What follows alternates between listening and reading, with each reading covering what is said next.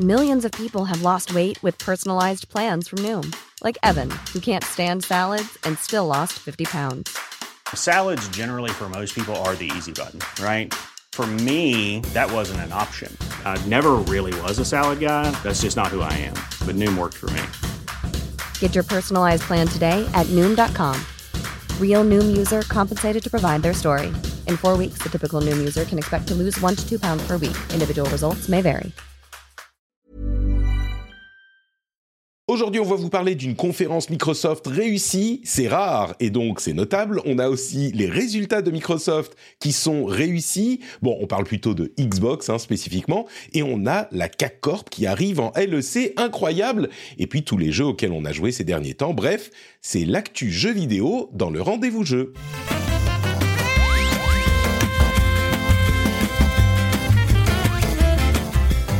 Bonjour à tous et bienvenue.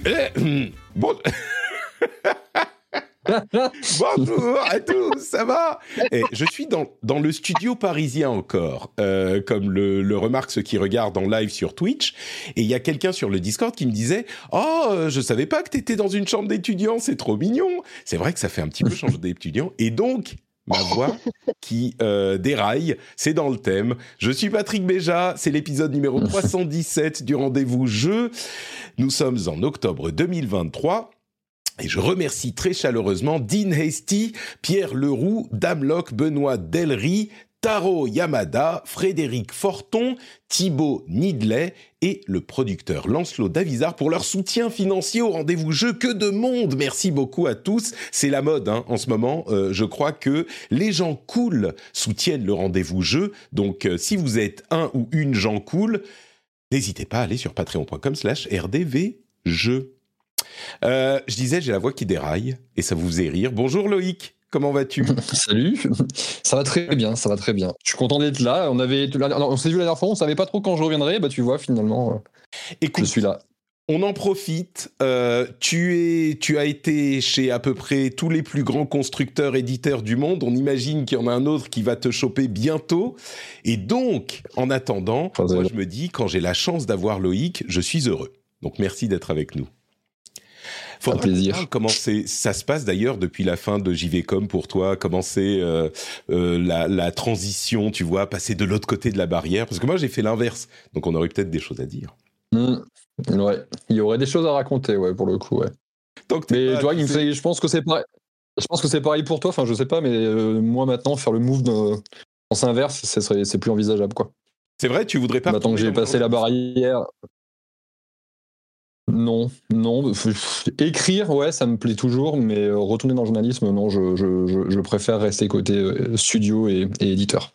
D'accord. Bon, écoute, c'est bien que ça, te, que ça te plaise et que tu sois content, du coup. Je suis heureux pour toi. Euh, et bon, on, verra combien de temps on peut t'avoir encore de temps en temps jusqu'à ce que un éditeur te, te, de talent te, chope. Je me demande chez qui tu vas aller. On verra bien. On a également celle qui brave les coyotes et la nuit pour se joindre à nous, Trinity. Comment ça va? Eh ben, et ça va très bien. Et le pire, c'est que c'est une histoire vraie. Je suis dans un parc à Boston euh, où on m'a dit qu'il y avait des coyotes. Il fait nuit noire. Écoutez, c'est un bon début euh, pour faire un Alan Wake, là, j'ai envie de vous dire. Hein. on est dans le thème, on est dans le thème, là. C'est bien parce que moi, j'ai des loups à côté de la maison quand je suis en Finlande. Toi, tu as les coyotes euh, quand tu es dans ton camping-car en voyage à travers le monde on a quand même un, thème qu'on suit, tu vois, euh, dans l'émission. C'est ça, exactement.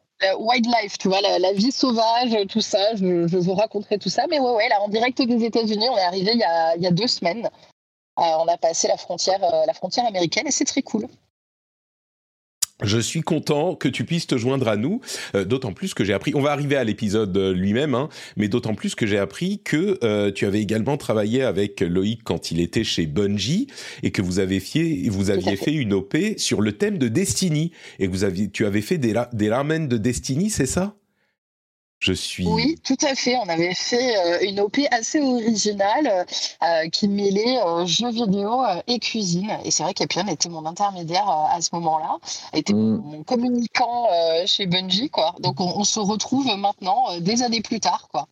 Ouais. Je les ramen qui s'était pas bien passé pour moi, cela dit. Hein. J'avais non, les ramen c'était pas passé bien pour, bien pour, pour moi. C'est pas facile à faire en vrai. Et j'avais pas les, les, bons les, les... j'avais pas les bons trucs. Et à la fin, bon, c'était très bon, hein, mais ça avait absolument pas la gueule de ce que euh, Trini avait fait. Où il y avait euh, Maxime Chao aussi qui était là, qui avait l'habitude de faire des ramen et qui avait fait des trucs super bien. Et tout ça était mené par Gastronogeek et bah, lui forcément bah, cuisinier pro, hein, donc bah forcément. Ils avaient tous les trois, ça avait fait des super vols et moi j'ai regardé mon truc et c'était c'était minable. Mais, euh, non, mais, non, mais pour ta gouverne, c'est vraiment pas facile les ramen. On pense que c'est ça, c'est quand même. Non, c'est dur. Ouais. Il dit c'est bon, mais je mets les pattes euh, dans, dans l'eau et c'est fini. Et non, pas du tout. Euh, ah moi, ce que je retiens, c'est que ça veut dire qu'on est trois Destiny connexes on va dire trois fans de Destiny, hein, évidemment. Trini, toi, t'es embarqué euh, dans cet épisode. C'est quand même dommage qu'on n'ait pas un sujet Destiny. Est-ce qu'on va réussir? Combien de fois on va réussir à le placer dans l'émission? Je sais pas. On verra. on en reparlera sans doute un moment. oui, oui, il faut. C'est contractuel, c'est contractuel. Euh, on va lancer les sujets, mais avant ça, je voudrais remercier les auditeurs et les auditrices qui sont venus à l'IRL euh, de samedi dernier, dont je vous parlais depuis quelques semaines. Ça a été super sympa, ça s'est super bien passé, on s'est beaucoup amusé, et euh, je suis très heureux d'avoir pu enfin revoir des vrais gens, des vrais auditeurs et des vraies auditrices de l'émission. Euh, je devais rester deux heures, j'en suis resté quatre. C'était hyper cool, donc un grand, grand, grand merci à vous tous. J'espère que désormais on pourra se refaire ça tous les ans comme on le faisait dans le monde d'avant. Et puis, je fais une bise particulière à Caméraman, euh, que j'avais déjà remercié spécifiquement, mais il se reconnaîtra. Euh, depuis, j'ai su qui c'était. Donc, euh, une bise spéciale à Caméraman, qui est un... je, je suggérais, est-ce que c'est un super-héros? Et oui, c'est bien un vrai super-héros. et on va se lancer, du coup, dans le premier sujet et quelque chose que je n'imaginais pas, messieurs, dames. Je vais dire du bien d'une conférence Microsoft et en tout cas de la forme d'une conférence Microsoft, puisqu'ils ont euh, montré, enfin ils ont eu une, euh, ce qu'ils ont appelé une partner preview hier, et c'était donc une conférence parfaitement normale euh, qu'ils ont, dans laquelle ils ont montré des jeux de différents partenaires, pas de jeux euh, first party, pas de jeux de leur studio à eux, mais on a eu droit à, alors que je ressorte euh, ma petite liste, on a eu droit à euh, like a Dragon Infinite Wealth, on a eu Icaro Will Not Die, un nouveau jeu, Still Wakes the Deep, un nouveau jeu qu'on ne connaissait pas, je crois, euh, dont on va peut-être parler, Robocop, euh, Spirit of the North, Dungeons of Hindenburg, d'autres trucs également, mais ce que je retiens surtout pour cette introduction, c'est que ça durait une demi-heure, c'était hyper rythmé, il n'y avait pas de blabla, franchement, ils ont retenu les leçons de leurs concurrents et moi j'ai pris énormément de plaisir à voir cette preview alors que souvent euh, chez Microsoft, pas que chez eux, hein, mais souvent chez Microsoft, c'était euh, jusqu'à maintenant un petit peu laborieux, je dirais. Alors je vais pas demander à Upion qui était chez, qui travaille pour euh, Microsoft jusqu'à il y a encore quelques mois, mais moi je l'ai trouvé très très bien cette conférence. À côté de ça, est-ce que il y a des jeux que vous avez retenus qui ont été présentés? Moi, j'en ai quelques-uns, mais euh, peut-être Loïc. Est-ce qu'il y a des jeux qui t'ont euh, marqué dans cette conférence ou pas? Il y avait euh, l'aperçu qu'on a eu de Metal Gear Solid 3. si je ne pas de bêtises, c'est bien à ce moment-là qu'ils l'ont, parce que je ne l'ai pas suivi en direct, moi je suis en différé via Twitter, parce que c'était le moment du, repas du, petit. Euh, mais euh, il me semble que c'est à ce moment-là qu'ils l'ont montré, hein, ce, ce, petit, ce, petit trailer. Et euh, j'ai retenu, mais alors c'est peut-être pas que du positif, je sais pas. En fait, j'ai retenu parce que j'étais content de le voir, je m'y attendais pas trop. Parce que pour moi, Metal Gear, même s'il y a des, des, épisodes qui sont sortis sur, sur console Xbox, pour moi, ça reste une licence PlayStation. Donc j'attends plutôt, du coup, à chaque fois du côté de, des conférences PlayStation, donc euh, ça m'a surpris, je pas, je l'attendais pas du tout. Et il y avait un côté ouais c'est super beau parce qu'ils refont tous Unreal Engine et compagnie et ouais trop bien, mais euh, de l'autre côté j'étais en mode euh, ouais je sais pas ce qu'on sur ce qu'on a vu en termes de notamment bah, de, de mise en scène, j'ai trouvé ça un peu mouef. un peu un peu random là où pourtant ben je sais qu'il y a des gens qui n'aiment pas nécessairement les jeux de, Kojima, mais s'il y a un truc qu'on ne peut pas lui enlever, c'est qu'il a quand même un certain sens de la mise en scène. c'est un monsieur qui a un œil très, euh, très cinéma et. Euh, avec souvent des bonnes idées. Et là, je sais pas, dans ce qu'on a vu, j'ai pas retrouvé ça. J'ai pas retrouvé la patte habituelle Metal Gear. Donc ah, après, des fois, sur des d'extraits un peu courts comme ça, c'est difficile à juger. Quoi, qu'est-ce que tu allais dire? Il n'y avait pas de, nana en bikini qui se, qui se ah dans la pluie? Oui, ça, ça aussi. Je d'accord, mais non, mais au-delà. Euh, mais non, ce que je veux dire, c'est qu'il n'y avait pas un trailer de, tu vois, une intro, une intro de euh, 10 minutes avec euh, le, le, réalisé par Kojima, monté par Kojima, euh, imaginé par Kojima. Euh, mais pour que les gens sachent, on parle de Metal Gear Solid Delta, qui est le remake de Metal Gear Solid 3, qui est sans doute le jeu le plus apprécié de la série, le plus acclamé d'une série qui est légendaire. Et le jeu a été refait sous Unreal Engine 5 et donc effectivement il est magnifique, magnifique. Mais c'est vrai que euh, on n'avait pas le, petit euh, côté cinématique qu'apportait Kojima avec ses trailers. Là, c'était juste des images de gameplay. En, même temps, c'était le but. Hein. Il voulait montrer le moteur, euh, le, jeu mhm. vraiment en jeu, refait sous Unreal Engine 3, Engine 5. Bon, c'était c'était très, très mhm. Euh, je vais peut-être parler d'un jeu dont euh, que moi j'ai retenu. Il y en avait, bon, il y en avait plusieurs que j'ai retenu, mais euh, celui qui m'a le plus marqué, je pense, c'est un jeu dont on n'avait pas entendu. Bon, allez, il y en a deux. Il y a d'une part Like a Dragon Infinite Wealth qui est évidemment le euh, Yakuza qui va sortir en janvier. Et on en, a, on en avait déjà vu un petit peu, on en avait entendu parler, on avait vu des vidéos. Là, ce qu'on en a vu, ça m'a fait tomber de ma chaise.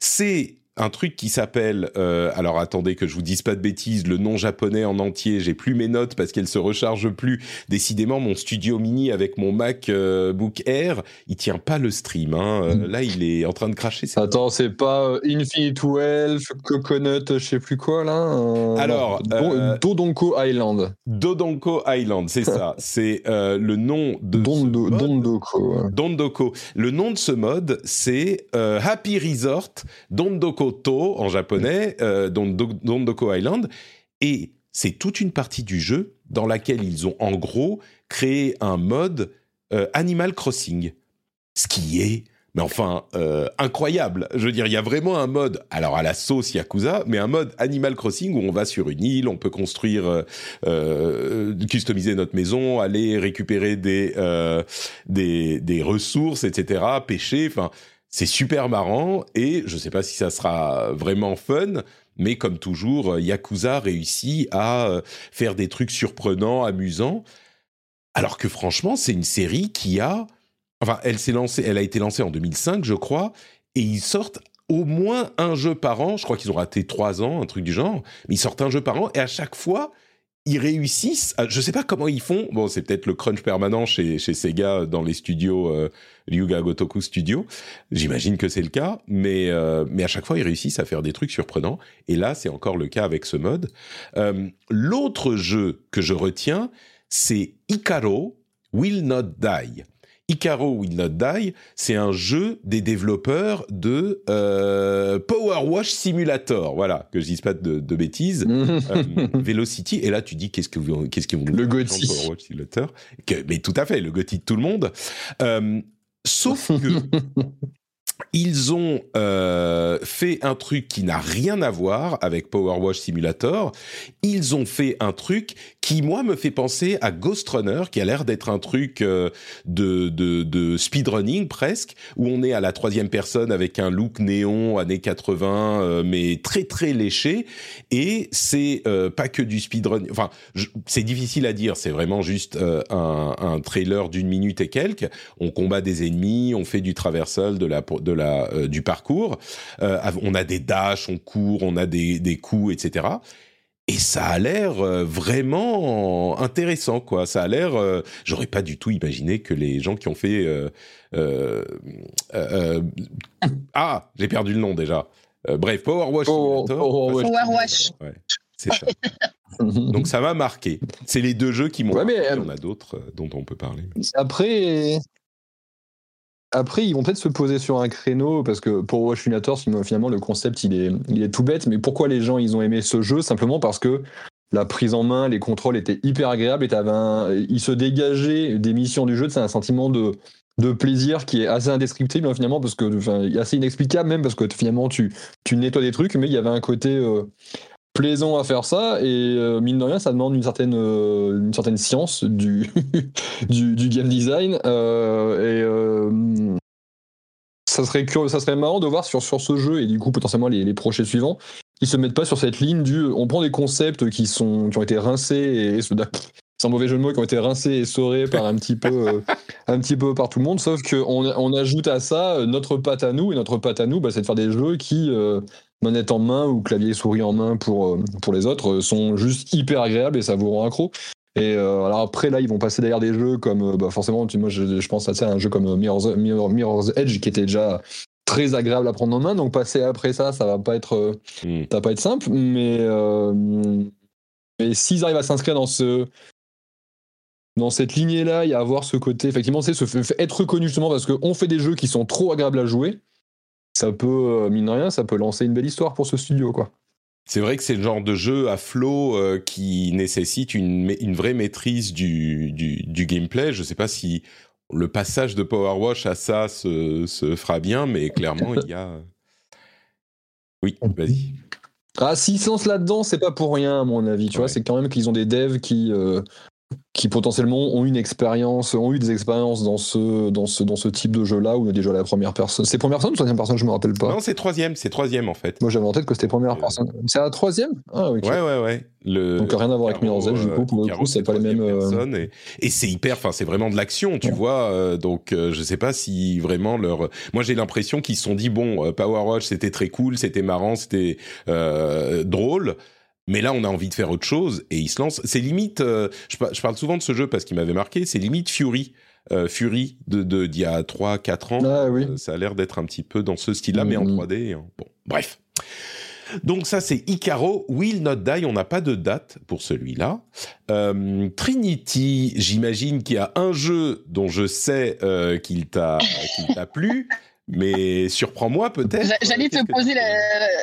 J'allais et, j'allais justement te poser la question, j'allais te dire, Patrick, selon toi, euh, quel jeu m'a tapé dans l'œil euh, lors de, cet événement? Euh, Oui, moi, c'est Still Wakes the Deep qui m'a énormément intrigué. Alors, on n'a pas vu grand-chose. Ah, tu sembles étonné. Euh, bah, disons que je pensais que tu allais mentionner euh, Alan Wake, mais évidemment, Still Wakes the Deep, qui a l'air euh, complètement, complètement mhm. Mais à 100%. Oui, oui alors, Alan Wake, euh, Alan Wake, oui, j'en avais déjà, euh, j'en avais déjà, euh, déjà parlé. C'est un jeu que j'attends énormément. J'avais beaucoup, beaucoup joué au premier, et, et, et, celui-ci, moi, que dire à part que, que je suis, je suis vraiment à fond. Le, le, jeu sort. on est le combien là déjà Il sort, il sort là, là, là, incessamment sous peu. Voilà, il sort demain. C'est ça. Donc euh, Alan Wake, c'est vraiment clairement oui euh, l'attente que j'ai, euh, la plus grosse attente que j'ai, notamment sur cette fin d'année et pour et pour et pour la période d'Halloween, on va dire. Mais effectivement, il y a Still, Still Wake the Deep qui a pas mal piqué ma, ma curiosité, même si on n'a pas vu, en tout cas de moi ce que j'en ai vu, on n'a pas vu non plus énormément de choses, mais j'ai trouvé qu'il y avait une certaine ont dégagé une certaine originalité déjà de par le lieu où se, euh, où se déroule le jeu. C'est un jeu qui se passe sur une plateforme pétrolière euh, qui a l'air d'avoir subi une infection, euh, on suppose, zombie. Et, et, le peu qu'on en a vu, j'ai trouvé que l'ambiance était bien pesante, ça avait l'air assez terrifiant. Il y avait aussi une ambiance sonore très travaillé, en tout cas de, ce que ça donne comme impression. Euh, et visuellement, c'était plutôt euh, plutôt joli euh, et, point fort pour l'idée, pour moi, de la plateforme pétrolière qui permet vraiment au jeu de, de donner un sentiment de, solitude en fait. donc celui-là a vraiment piqué ma curiosité et bon, bah, bien évidemment, Alan Wake que je suis, euh, je suis dans l'attente euh, la plus totale. Ça fait un moment qu'on en entend parler. Ça fait euh, le dernier, je sais plus quand c'était. C'était il y a plus de dix ans, je crois. Hein. Enfin, le premier en tout cas, Alan Wake. que dire à part que je suis super excitée à l'idée de mettre les mains dessus, quoi. Oui, Alan Wake, on, on, on l'attendait effectivement. c'est clairement le, le gros truc de Halloween. Et j'avoue que ce qu'on a vu euh, là de, euh, du jeu, c'est hyper impressionnant parce que il est hyper hyper beau et l'ambiance. Il y a, y a, une sorte de combat de boss dans une maison avec le, le nouveau euh, personnage. Euh, l'ambiance est folle quoi l'ambiance est hyper hyper bonne et c'est hyper effrayant. Enfin, on a un petit peu l'impression, moi j'ai toujours un peu l'impression qu'on a vu tout ce qu'il y a à voir dans l'horreur. Et là, bon sang, mais j'étais euh, surpris de la qualité, de la qualité du truc. Et à vrai dire, c'est un peu la même chose pour Still Wakes the Deep avec euh, cette euh, ambiance de plateforme pétrolière, enfin cette plateforme pétrolière avec des, zombies ou en tout cas des monstres qui est hyper intelligente quoi. Parce que tu es euh, à moitié sous l'eau et puis tu es dans des tunnels et tout est en métal euh, ça fonctionne hyper bien. Alors je sais plus quand il sort euh, Still Wakes the Deep il faut que je regarde. Euh, tac tac c'est début 2024 et il sera dans le Game Pass. C'est pas le cas de, de tous les jeux mais celui-là sera dans le Game Pass. Et, et les deux oui c'est vrai qu'ils sont ils ont l'air très cool quoi. Tous les deux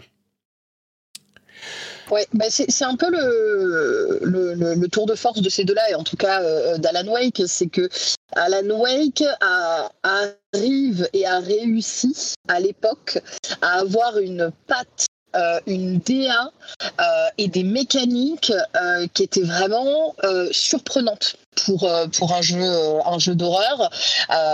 ils, arrivent à apporter vraiment leur univers. On reconnaît instantanément que c'est Alan Wake. donc je, trouve que c'est un très beau tour de force quand on voit souvent parfois la redondance des jeux d'horreur. On est un petit peu, on, subit un petit peu ça quand on est fan de jeux d'horreur. On se retrouve toujours un peu avec les mêmes mécaniques, les mêmes univers. Euh, bien qu'il y ait des choses assez originales parfois qui sortent. Euh, mais je pense que Alan Wake va bien marquer, euh, bien marquer le, jeu d'horreur avec, avec cette seconde sortie, sachant qu'il l'avait déjà fait à l'époque. Il l'avait déjà fait à l'époque, et, là, avec ce nouveau gameplay, cette nouvelle fluidité aussi, parce que moi j'avais essayé de rejouer à Alan Wake 1, euh, bon, c'était pas. Le jeu était très cool, hein, mais au niveau du gameplay, c'était un peu rigide, forcément, parce que ça date et j'avais un petit peu de mal. Euh, donc là, je, pense que ça va être un, bon carton plein, et puis en plus, il sort la bonne période, forcément. Bon, on verra effectivement ce que ça donnera bah, demain, hein, donc euh, on aura, on en parlera certainement la semaine prochaine. D'autres trucs à signaler sur ce, sur ce euh, cette vidéo, enfin cette présentation, euh, peut-être The Finals, qui est, je crois, le dernier rescapé des euh, jeux multi lancés ces dernières ou annoncés cette, cette année. tous ont été supprimés, ont été annulés. Hainas, il y avait un truc basé sur, il y a peut-être un truc basé sur Far, Cry qui continue, dont on entend des rumeurs, mais il y a eu plusieurs jeux qui ont été annulés. Et The Finals, qui est une sorte qui a l'air d'être une, qui a l'air d'être une sorte de Battle Royale où fait faire un score avec de l'argent, qui est une semi-heist, semi-extraction, semi-destruction, parce que la caractéristique du jeu, c'est que tout l'environnement est destructible. Euh, bah, il continue, il y a une bêta qui commence aujourd'hui, une bêta ouverte, donc si vous voulez le tester, vous pouvez. Mais celui-là, il continue son petit bonhomme de chemin. Et puis pour le reste, euh, bah, allez voir la preview, le partner preview en entier, parce qu'il était vraiment sympa, ça dure une demi-heure, et il y avait de la qualité. Moi, perso, The, Finals, euh, c'était euh, un, des jeux qui m'avait un peu euh, tapé dans l'œil à l'époque quand ils avaient fait l'annonce, étonnamment. Moi, j'ai un petit peu rompu le lien avec le côté compétitif, FPS en ligne depuis un certain temps. Et je dois avouer que la première fois qu'il y avait eu la toute première annonce du jeu, et eh ben, je sais pas pourquoi, mais ça m'avait hyper impacté. Alors, ils, sont, ils étaient très forts parce que je trouvais que, la vidéo qu'ils avaient faite était super dynamique, ça donnait envie, il y avait ce côté un peu, euh, un peu déjanté. Et, euh, et perso, c'est un des, rares FPS à l'heure actuelle, euh, en tout cas qui, va se passer en ligne, qui me donne envie. Donc j'aimerais beaucoup tester justement la bêta pour voir ce que ça donne. Je comprends pas pourquoi, mais, mais j'y crois un petit peu plus qu'aux autres à, à ce truc-là, moi aussi. J'ai l'impression que c'est plus dynamique, plus machin. Euh, bon, je sais pas. On verra quand il arrive. Pour le moment, moi, je pense que je vais pas me lancer dans la bêta parce qu'il y a tellement de choses à faire, évidemment. C'est pas tout à fait le, moment de se plonger mm, dedans. Mm. Euh, mais bon. On le, on le suivra euh, de loin.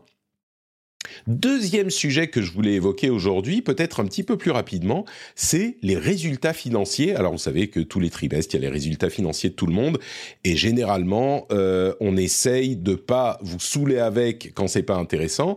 Là, il y a une chose euh, que je note, c'est et que beaucoup ont noté évidemment, c'est que euh, le, les résultats de Microsoft semblent être plutôt positifs pour ce qui est de la transition qu'ils ont initiée entre le matériel et les services. Pour le dire clairement, alors d'une part, les revenus de Microsoft côté Xbox sont en hausse de 13%. On pourrait, on pouvait craindre avec euh, une génération sur laquelle ils réussissent pas à euh, aller à faire mieux qu'avec euh, la génération précédente, avec le, le, manque de grosses sorties, de gros jeux malgré leur studio.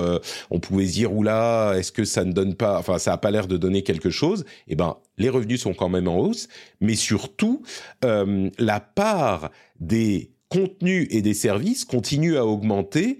Euh, là où euh, précédemment on était sur des pourcentages euh, qui étaient, enfin sur les, ça dépend des années hein, évidemment, mais là où les pourcentages favorisaient plutôt le matériel lui-même parce que ça coûte très cher, bah, on commence à voir que même si les ventes de consoles ne décollent pas, eh ben les revenus eux montent parce que leur stratégie de contenu, d'abonnement évidemment, mais d'être présent partout, semble fonctionner. Et de ce que je comprends, c'est la première fois où vraiment cette stratégie semble réussir. Euh, donc euh, voilà, c'est vraiment pour euh, le noter, parce qu'on a tendance à être un petit peu négatif avec Microsoft peut-être, et là, enfin à être négatif, à avoir l'impression que ça fonctionne pas autant qu'il l'aimerait, et peut-être que ça fonctionne pas autant qu'il l'aimerait, mais ça semble fonctionner ou ça semble prendre dans cette stratégie de contenu je, je, nuancerai un petit chouïa. Euh, parce que c'est avant d'être euh, que ce soit, chez Bungie et chez, Xbox, du coup j'étais chez, chez Jeux.com en tant que journaliste et donc je, m'occupais beaucoup de l'actualité l'actualité Xbox et j'ai bien souvenir d'articles que j'ai dû écrire en 2018 ou 2019 donc avant mon départ je pense que c'était à l'époque où la, Xbox One X était déjà bien, implantée, où on avait eu des, chiffres qui étaient sortis, j'avais fait des comparaisons, et on se rendait compte notamment qu'à l'époque, les joueurs Xbox achetaient plus de jeux que les joueurs PlayStation. Je crois que les joueurs PlayStation, il y avait entre, c'était, c'était 2,6 jeux par joueur, quelque chose comme ça. Et les joueurs Xbox étaient pratiquement à 5, donc euh, presque le double et également qu'ils euh, ils achetaient plus d'abonnements. Alors le chiffre est un peu biaisé parce que euh, ça prenait en compte le Game Pass et je crois que côté PlayStation, t'avais que les, les abonnements en PlayStation, PlayStation Plus pardon. Là où Xbox, donc forcément, à l'époque, tu avais le, game, le, Gold et tu avais donc du coup le, le, Game Pass. Et ils dépensaient aussi plus d'argent en microtransactions. Donc du coup, microtransactions, ce qui, ce qui incluait également tout ce qui était l'achat de, de DLC et compagnie. Donc dans l'absolu, effectivement, tu avais beaucoup moins de joueurs, donc du coup beaucoup moins de consoles, mais tu avais des joueurs qui euh, rapportaient plus d'argent euh, individuellement. Donc euh, c'était c'était déjà quelque chose qui était en marche depuis depuis depuis un certain temps et de toute manière c'est clairement dans ce sens-là que Phil Spencer pousse depuis depuis son arrivée ou ou, presque hein, de toute manière c'est juste à mon avis là c'est juste la un peu la consécration la consécration de, de tout ça quoi. Ouais, bah, c'est ça, c'est que la, la, stratégie dont il parle depuis longtemps euh, est, là depuis longtemps, mais se, se réalise peut-être un petit peu mieux. Euh, bon, écoutez, en tout cas, euh, ça a l'air d'aller bien pour euh, Microsoft. C'est surtout ça que je retiens. Euh, on a l'impression que ça va pas hyper bien, mais en fait ça va bien. bon, voilà. En fait, en fait le, truc c'est que euh, quand, quand, on a cette, cette impression-là, c'est parce qu'on compare avec PlayStation, mais en fait c'est que PlayStation turbo carbure. Et c'est pas parce que tu fais moins bien que quelqu'un qui turbo carbure que tu fais de la merde. C'est juste que bah eux font méga bien et toi tu fais juste bien. tu vois? C'est une bonne. C'est souvent ça le, de dire, euh, effectivement. C'est souvent ça le, la, la comparaison est pas facile quoi, forcément. Donc voilà pour euh, les résultats de Microsoft. Le dernier gros sujet dont j'aimerais qu'on parle, que j'aimerais évoquer aujourd'hui, euh, c'est un truc qui, euh, comme souvent quand on parle d'e-sport, ne va pas parler à beaucoup d'entre vous peut-être, mais qui est vraiment notable, c'est l'arrivée de la Carmine, la Carmine Corp, en LEC. Alors si je vous dis Carmine et LEC, je pense que les auditeurs qui euh, écoutent depuis quelques temps euh, savent déjà de quoi, euh, de quoi je parle. Les... Mais vous, je suis curieux de savoir. Entre parenthèses, et puis j'ai désactivé ta vidéo parce que la, la vidéo posait problème. mon Mac ne suivait pas. Ah. sur Twitch, ça posait des problèmes. J'ai désactivé ta vidéo. Tu peux la, la virer. Je, je, je, coupe. Ça marche. LEC, Carmine, est-ce que vous savez de quoi je parle même tous les deux? Ah oui, Carmine, c'est bon. Maintenant, je, suis OP, moi, dessus, je, parce que je suis un petit peu. LEC, j'imagine que c'est une compétition euh, de LoL, du coup. Euh, mais tu vois, là, tu me surprends parce que moi, je, vu, vu la success story qui est la Carmine, la, Carmine Corp, j'aurais pensé qu'ils évoluaient déjà dans ce genre de, niveau de compétition. Donc, euh, tu vas pouvoir nous en apprendre plus. C'est ça. Moi, c'est un peu pareil. Euh, bah, forcément, je connais la, Carmine parce que, euh, euh, bah, parce que ça fait partie aussi beaucoup du monde, du, monde du streaming. LEC est, Exactement. Euh, LEC, je vous avoue qu'à la base, ça ne me disait absolument rien parce que c'est vraiment un univers auquel je suis complètement euh, étrangère, euh, surtout euh, surtout LOL, etc. J'ai juste vu que ça avait l'air d'être un événement, vu que sur Twitter, tout le monde parlait de ça, tout le monde les félicitait. Donc je me suis dit, ok, ça doit être quelque chose d'assez important. Et j'ai un peu supposé comme toi, et, puis je me suis dit, ok, ça doit être un peu une certaine strate de la compétition en fait qui fait que peut-être ça prend plus de valeur ou, ça les met dans une sorte, un peu comme au football, c'est un peu comme la Ligue 1 de football. Je ne sais pas, je, suppute, mais, euh, mais voilà, j'ai vu ça un peu comme ça. Alors exactement, euh, vous avez bien saisi quand même euh, le truc. À la fin du KCX3, donc l'événement communautaire de la Carmine Corp, ils avaient annoncé, Kameto avait annoncé, on n'a jamais aussi été aussi près d'être en LEC. Et ce que ça veut dire, le LEC, c'est la LEC, c'est la Ligue européenne de League of Legends. Alors, on se pose des questions sur l'e-sport. Est-ce que euh, il y a des tel ou tel sport qui fonctionne? Est-ce que ça va en haut, en bas, machin?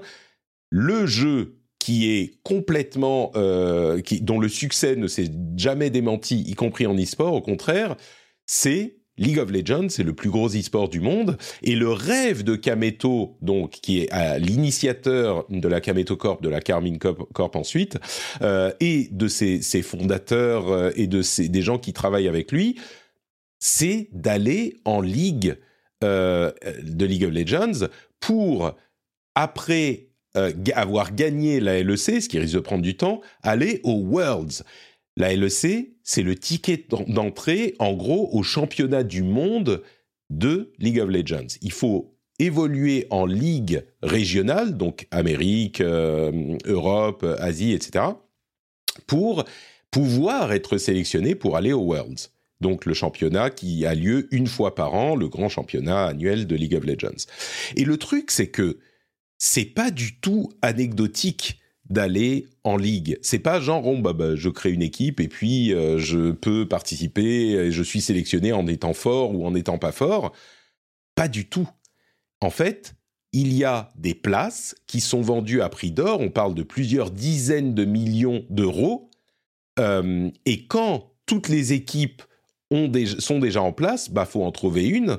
Il faut racheter la licence, faut pouvoir la payer et donc généralement, c'est des équipes qui sont euh, soit créées, soit financées par des énormes sociétés, des sociétés de télécommunications, des sociétés de tech, euh, etc.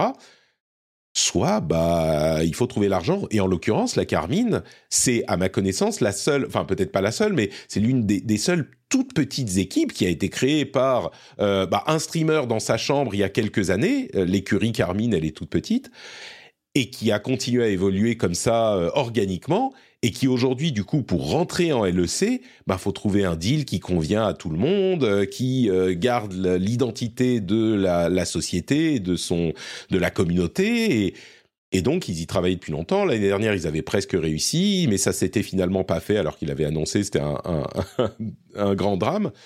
Et là, ils ont réussi avec des partenariats, avec, enfin, j'ose à peine imaginer comment le président de la Carmine a réussi à négocier le truc et, euh, je sais pas, peut-être qu'ils ont dû emprunter de l'argent ou, enfin, certainement ils ont pris des investissements, machin. Il dit, on a gardé pour les fondateurs euh, l'immense majorité du capital, donc on, ça ne changera pas l'équipe, mais ils vont évoluer l'année prochaine en LEC, ce qui est vraiment, ce qui continue l'histoire incroyable de cette équipe.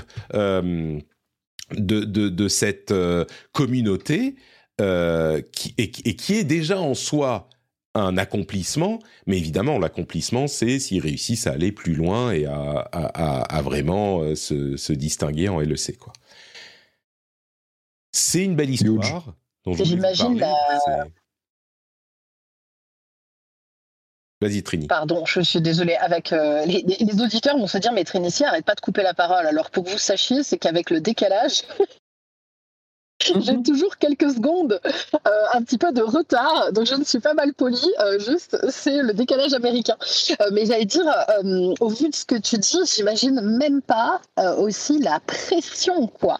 Euh, quand tu vois donc à, quel point cette, euh, cette, euh, donc cette entrée en LEC coûte cher, etc., je me mettais à leur place deux secondes. Ça doit être une pression alors après, c'est des gens qui ont quand même l'habitude, euh, quand, on fait de la, compétition, d'avoir la pression, euh, euh, un peu, une pression un peu de tous les instants, d'être tout le temps regardé sur chaque performance, etc. mais j'imagine que les, attentes sont grandes, que derrière, bah, comme tu le disais, il y, a, y, a, quand même des sommes colossales qui sont en jeu.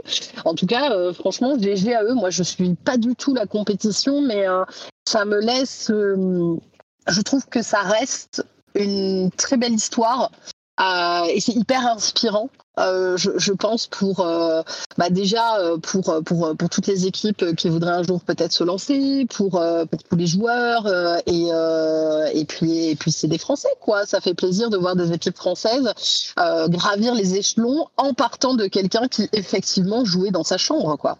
Ouais, c'est une très très belle histoire et c'est une histoire qui est très communautaire aussi parce que la Carmine c'est euh, la communauté de Kameto qui euh, fait son son sa vie quoi donc euh, bref c'est plutôt cool. Voilà pour la Carmine et nos sujets principaux.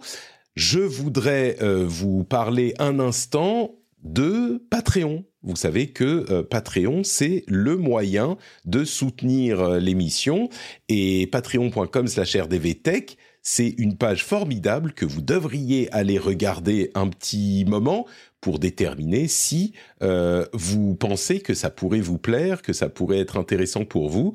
il y a, c'est le moyen en fait de soutenir l'émission qui ne peut pas exister sans vous. Donc, c'est une démarche qui est cool pour tous les auditeurs d'une manière générale, qui j'espère en rend fiers ceux qui font cette démarche, et puis surtout qui moi euh, me permet me permet de faire euh, ce travail euh, et peut-être qui va me permettre à un moment d'avoir un studio correct ici parce que ce Mac il commence à m'énerver, ça merde tout le temps et j'essaye de tout corriger en cours de route, c'est très très compliqué. bon, bref, donc si vous appréciez l'émission je vous, je vous remercie d'aller voir sur patreon.com slash rdv jeu, j'ai failli dire tech, rdv jeu, et de soutenir mon travail et ce qu'on fait ici. A lot can happen in three years, like a chatbot may be your new best friend. But what won't change? Needing health insurance. United Healthcare Tri Term Medical Plans, underwritten by Golden Rule Insurance Company, offer flexible, budget friendly coverage that lasts nearly three years in some states. Learn more at uh1.com. Say hello to a new era of mental health care. Cerebral is here to help you achieve your mental wellness goals with professional therapy and medication management support. 100% online. You'll experience the all new Cerebral Way, an innovative approach to mental wellness designed around you. You'll get a personalized treatment plan from a therapist, prescriber, or both in a safe and judgment free space. Your cerebral therapist or prescriber will outline a customized plan with clear milestones along the way so you can get to feeling your best. With Cerebral, you're not alone in your mental health journey. We're here to empower you to live a fulfilling life. So take that first step towards a brighter future and sign up today at cerebral.com slash podcast and use code ACasts to get 15% off your first month. Offer only valid on monthly plans. Other exclusions may apply. Offer ends July 31st, 2024. See site for details. Bon, parlons un petit peu des jeux auxquels on a joué ces derniers temps. Euh, Trinity, toi, j'imagine que tes jeux, ça a été euh, le kayak dans les rapides et euh, l'évitement de, de coyotes, donc t'as pas, pas alors, énormément? alors, si, si, pourtant, ma review du jour, pour la première fois, ça va être une review de jeux mobiles. justement sur la route, en fait, j'ai dû trouver de, quoi m'occuper pendant les trajets. Et récemment, j'ai ressorti un jeu auquel j'avais déjà pas mal joué et qui fait partie de ma licence préférée all time, euh, Fallout.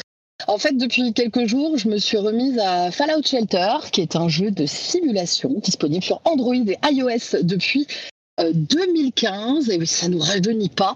Euh, mais il faut préciser qu'il est aussi dispo sur console et PC depuis 2017.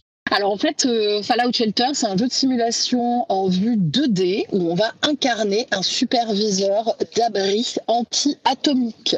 Euh, on va devoir gérer, construire sous terre, accueillir des survivants, les assigner aux bonnes tâches selon leur spécialité, euh, jouer les entremetteurs pour faire grandir euh, sa communauté, les envoyer en mission, les armer, les nourrir. Bref, euh, vous avez l'idée, on doit faire plein de choses, on doit complètement gérer cet abri.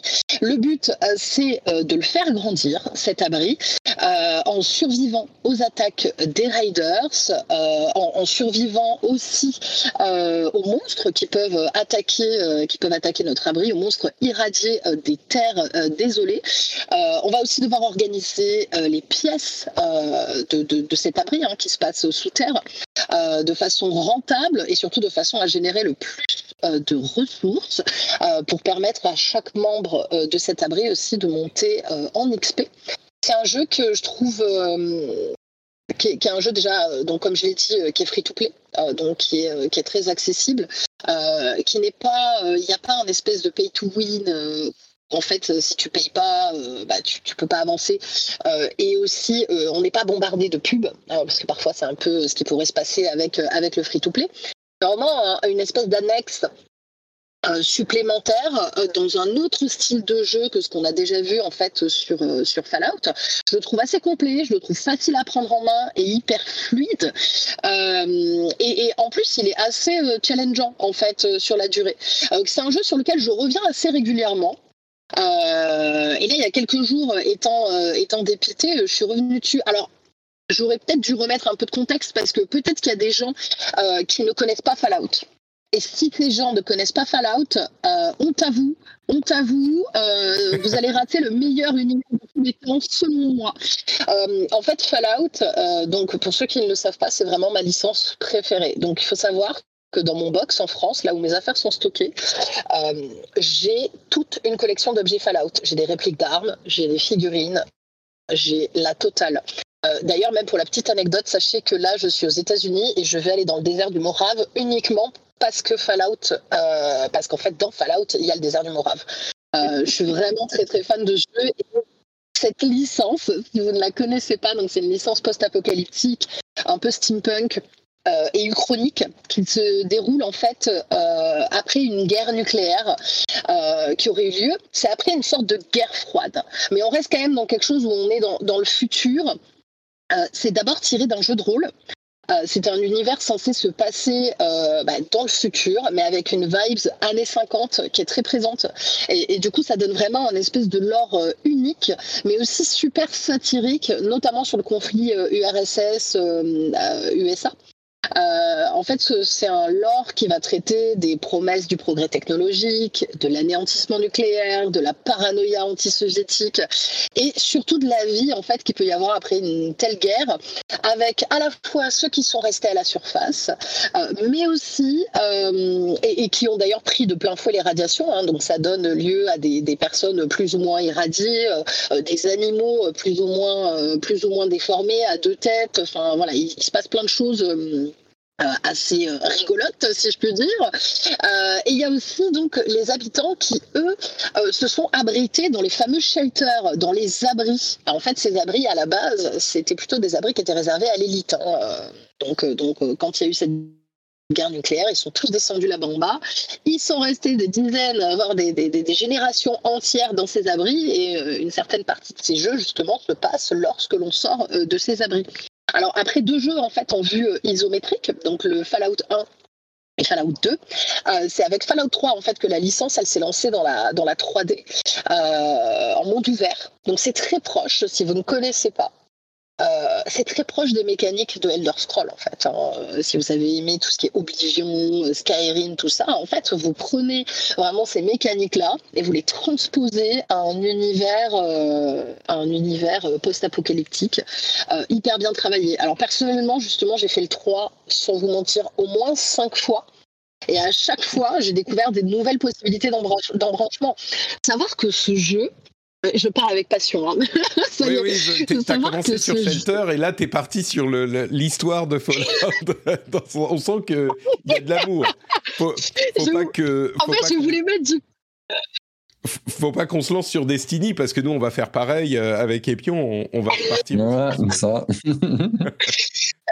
en fait, c'est important pour moi de remettre du contexte et surtout de donner envie aux gens euh, d'aller vers cette licence parce que euh, euh, Shelter, c'est vraiment un, tout petit aspect de Fallout. Je trouve que c'est vraiment un, un, tour de force euh, d'avoir fait un jeu mobile comme ça. Enfin, un tour de force, j'exagère un petit peu, les mots sont forts.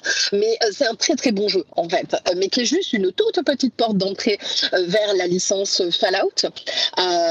Et, et, notamment aussi, je citerai l'excellent Fallout New Vegas, en fait, d'Obsidian, qui est pour moi à ce jour vraiment mon jeu préféré de tous les temps. c'est des jeux avec tellement de possibilités. Euh, c'est-à-dire que même maintenant, je trouve que certains jeux en monde, en monde ouvert n'offrent pas autant de possibilités scénaristiques que un Fallout 3, un Fallout New Vegas, ou encore, bah, on peut penser justement à un Skyrim, à Oblivion, euh, tout ça. Dans mm. Fallout, il y a vraiment un vrai impact dans chaque choix qu'on fait. Chaque choix euh, impacte une colonie, impacte un personnage, change un embranchement, mais c'est notable en fait. Ce n'est pas juste choix A, choix B, ok, ça a tel impact à la fin. Non, non, c'est choix A a un impact sur tel endroit du monde, sur telle personne, et ça offre plein d'embranchements. Bref, euh, je suis à fond, mais du coup, euh, j'ai joué à Fallout Shelter. Je suis revenue à mes premiers, euh, à mes premiers amours. bon, on sait que Fallout, ils ont eu une, on va dire, une, une période assez difficile, notamment à la base avec la sortie de, de, Fallout 76. Euh, mais apparemment, bon, il se rattrape un petit peu. Euh, Fallout Shelter est disponible donc sur portable, sur tablette, mais aussi hein, maintenant euh, sur les consoles et aussi sur PC. donc si vous avez envie d'un jeu de simulation où vous ne prenez pas trop la tête, qui est assez facile à prendre en main et qui vous fera peut-être mettre un premier pas dans cette licence incroyable, eh bien écoutez, n'hésitez pas, c'est gratuit, c'est free to play. Euh, euh, et, puis voilà, et puis moi je vous enverrai bientôt euh, des photos de moi depuis le désert du Morave. Dans le désert, en train de, de, faire du cosplay, cos life de, euh, de live play de Fallout. Mais du coup, j'ai quand même une question sur Fallout Shelter. Donc, comme tu disais, il est sorti en 2015, ça fait, ça date pas d'hier.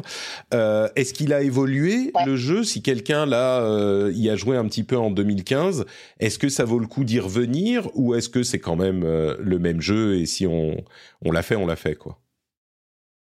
Alors, c'est une excellente question. Alors, au niveau euh, de, ce que j'ai revu en y rejoignant au début, euh, le, début n'a pas sensiblement euh, évolué. Hein. donc, je ne sais pas à, quel degré ils ont fait évoluer, évoluer le jeu. Je pense que ça doit plutôt se jouer, à mon avis, vers la longueur en fait et, la, et la durée qu'on peut faire en fait dans le, dans le shelter. En tout cas, pour l'instant, là, oui, non, le jeu n'a pas changé, c'est beaucoup euh, d'optimisation, c'est beaucoup, euh, voilà, c'est de la gestion hein, à proprement parler. Après, je pense que là, pour l'instant, je n'aime pas faire supposition d'habitude, mais je, pense quand même qu'il y a eu des évolutions sur, sur la suite du jeu, parce qu'il a quand même super bien marché, quoi. C'est-à-dire que, que le, jeu en lui-même, euh, après a été porté, comme je le disais, sur les consoles et sur PC, et, c'est un jeu qui marche très bien, qui est d'ailleurs super bien noté hein, sur, euh, sur l'App Store, euh, tout ça. donc à vérifier. J'aurais peut-être dû regarder avant s'il y avait eu un peu plus d'évolution, mais. D'accord, mais tu l'as pas vu au début, au lancement du, du truc, en tout cas, c'était pas sensiblement différent. moi, moi j'ai joué voilà, c'est ça. Je l'ai pas vu au, début. Moi, j'avais vraiment joué quand il était sorti. Là, euh, j'ai refait. Euh, pour l'instant, ça me semble être, être la même chose. D'accord.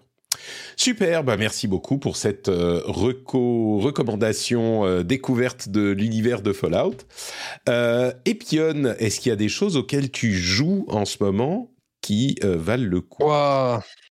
Je joue à plein de trucs en ce moment. La dernière fois, on a parlé de Phantom Liberty et de Chain of Scénar, que j'avais pas encore fait. Tu vois, ben, je les ai fait euh, entre temps. Donc, euh, je, vais, vais pas en reparler, parce qu'on en avait déjà parlé la dernière fois. Et on avait dit que c'était très bien, et je, confirme, euh, notamment Chain of Scénar. Enfin, c'était c'était assez incroyable. Le minus, les, phases d'infiltration, là, quand tu arrives chez les méchants, enfin, je, moi, je n'aime pas trop les, phases d'infiltration comme ça, donc ça m'a, ça m'a frustré plus que, plus chose, mais le, le, jeu était, le jeu était incroyable. Mais sinon, bah là, bah, euh, vous vous, moi, j'ai envie de dire, il y a Forza Motorsport qui est, euh, qui, est qui, est, sorti.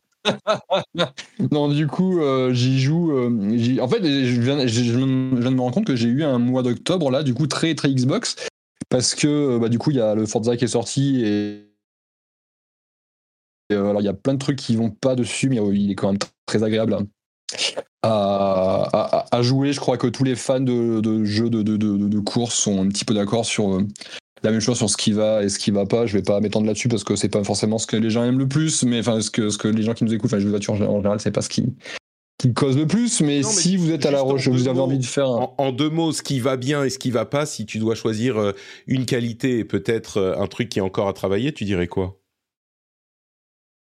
Il y a côté conduite, il y a des trucs qui, qui... la conduite est très agréable. Hein, globalement, c'est hyper agréable de conduire. Moi, je suis un gros fan de, de Forza Motorsport, mais à la base, je suis surtout un gros fan de Gran Turismo. Et c'est vrai que là, vu que les, les, Forza ne sortaient pas, bah moi je m'étais rabattu sur Gran Turismo 7, qui est, qui est un excellent jeu, hein, dit en passant. Et euh, bah, j'ai adoré, sais, genre, mais pourquoi je jouerais à Forza Motorsport alors qu'en fait, Gran Turismo, il fait déjà tout ce que je veux. Et euh, c'est vrai que lorsque j'ai joué à Forza, je fais Ah ouais, la conduite, hein, la, conduite me, me, plaît, me plaît plus. Par contre, euh, la, DA, la DA de la série a complètement changé et je trouve qu'elle a aucune âme aujourd'hui. Euh, les Forza Motorsport étaient connus parce que, je veux dire, quand on fait des tours sur circuit, c'est quand même pas ce plus sexy. C'est un circuit, c'est un peu terne, c'est un peu moche. Enfin, c'est quand même pas les endroits les plus euh, les plus sympas de la, la, la planète. Alors c'est pour ça que Forza Motorsport s'est amusé à inventer des circuits. Tu par exemple dans Prague ou dans le, le, 6, ils avaient ils posé un circuit dans Rio et donc forcément, là, il, se régale avec plein de, couleurs, de lumières différentes, etc. Et puis sur les circuits plus traditionnels, ils avaient tendance, tu vois, à exagérer un petit peu le vert de l'herbe qui est très vert mmh. quand même, le ciel qui est très très bleu. Euh, tu vas avoir des, des, objets à gauche, à droite dans le décor qui rapportent un peu de couleur, qui voilà, qui rendent le truc un petit peu sexy. Là, ils ont une approche plus euh, Grand Turismo, j'ai envie de dire, ou Grand Turismo pour le coup, c'est un peu l'inverse. Hein. ils sont dans le réalisme très euh, très froid mais avec quand même derrière une DA bah, sur le, le, ce genre de choses, qui fait que Gran Turismo a une DA qui est, assez inimitable. Là, on a le côté froid et donc du coup pas du tout funky de Gran Turismo, mais on n'a pas le petit charme qui fait que Gran Turismo est Gran Turismo. Donc visuellement, je trouve que le jeu a aucune identité. C'est un peu triste tout. Puis après, il y a plein de trucs dans la façon dont la fonctionne la carrière qui vont pas. Et après, ça se joue sur des détails, mais les, jeux de course sont des jeux de détails et euh, il y a plein de détails qui vont pas sur euh, des éléments de personnalisation, des trucs de physique, typiquement sur les voitures de course. Dans un jeu de course, tu as des voitures, hein, mais tu as aussi des voitures de course, des vraies voitures de course. Et typiquement, sur les voitures de course, t'as pas assez d'appui. Donc, du coup, c'est des voitures que tu prends parce que tu sais qu'il y a un virage, une courbe, tu vas pouvoir la passer à 250 km/h plutôt que de devoir freiner comme un bourrin. Il y a très souvent, ça passe pas parce que le, la physique sur les appuis aérodynamiques euh, fonctionne pas, pas correctement. Je sais pas ce qu'ils ont fait. À mon avis, ça mérite euh, une petite révision. D'accord. voilà, c'est ce genre de choses qui font que le jeu est amusant. Et, euh, Ouais, j'espère, j'espère. Puis après, il y a d'autres trucs, mais je vais pas m'étendre là-dessus. Et je disais moi Forza, je, disais moi euh, Forza, enfin moi Xbox, parce que là, tu vois, du coup, bah, Forza Motorsports. Mais il y a la nouvelle saison de Halo Infinite qui est, euh, qui est sortie, et donc du coup, je me suis lancé dedans. Et ça faisait des mois que j'avais pas joué à Halo. Je l'avais même désinstallé de mes. J'ai deux Series X. je l'avais désinstallé de mes deux. Enfin, il était sur aucune aucune console. J'y jouais plus du tout. Et là, pour la nouvelle saison, je l'ai lancé et j'ai été j'ai été vraiment satisfait de voir que le jeu. alors, je sais que le lancement a été complètement foiré, que la campagne n'est pas dingue, etc. Mais le, le multijoueur aujourd'hui est d'une richesse et propose tellement de trucs. Enfin, c'est vraiment devenu un bon jeu multijoueur. Quoi. Donc du coup, je fais beaucoup de, je fais beaucoup de Halo Infinite, ce que je ne pensais pas dire euh, à l'oral euh, jamais depuis depuis au moins un an. Je dois, je dois être honnête. Euh, et j'ai l'impression que je suis pas le seul parce que Hier, il y a des chiffres qui sont sortis. Je crois que le jeu était dans les jeux, les, et depuis quelques semaines, l'un des jeux les plus joués euh, sur Xbox. Donc, euh, faut croire que bah, la communauté euh, Halo apprécie et est de retour. Quoi. C'est vraiment un jeu particulier qui a, dont le, multi a été hyper bien reçu au lancement et sur lequel mm. il n'était pas du tout prêt à suivre sur la durée. ouais. Mm, mm. Et donc, c'est intéressant parce que dans ce genre de situation, on ne sait jamais si le jeu va finir par euh, être un petit peu oublié ou si le soutien de l'éditeur, enfin évidemment il y a Microsoft derrière donc ils peuvent tenir sur la longueur, mais si le soutien de l'éditeur et le rajout de contenu et le, travail sur euh, le, jeu service va euh, plaire aux joueurs euh, sur la, enfin au, bout d'un moment s'ils vont revenir. Et bon, bah, c'est intéressant de voir que euh, non seulement toi, mais également selon ce que tu entends, ça semble possiblement être en train de reprendre un petit peu, parce que le jeu à la base était vraiment hyper bien reçu. Le problème est venu. Ouais, le, le gameplay était incroyable. Ouais, le problème, c'était le contenu qui, qui suivait pas. Et j'ai envie de dire, il ne suit toujours pas dans l'absolu, parce qu'on est quand même à une époque où euh, on parle, on, va, je vais caser Destiny. on est quand ah, même sur un. Bien. On, est quand même sur une époque où des jeux comme Destiny, mais plein d'autres, hein, tu vois, euh, ont du contenu, du nouveau contenu pratiquement toutes les semaines. Euh, avec des grosses updates toutes les trois mois, etc.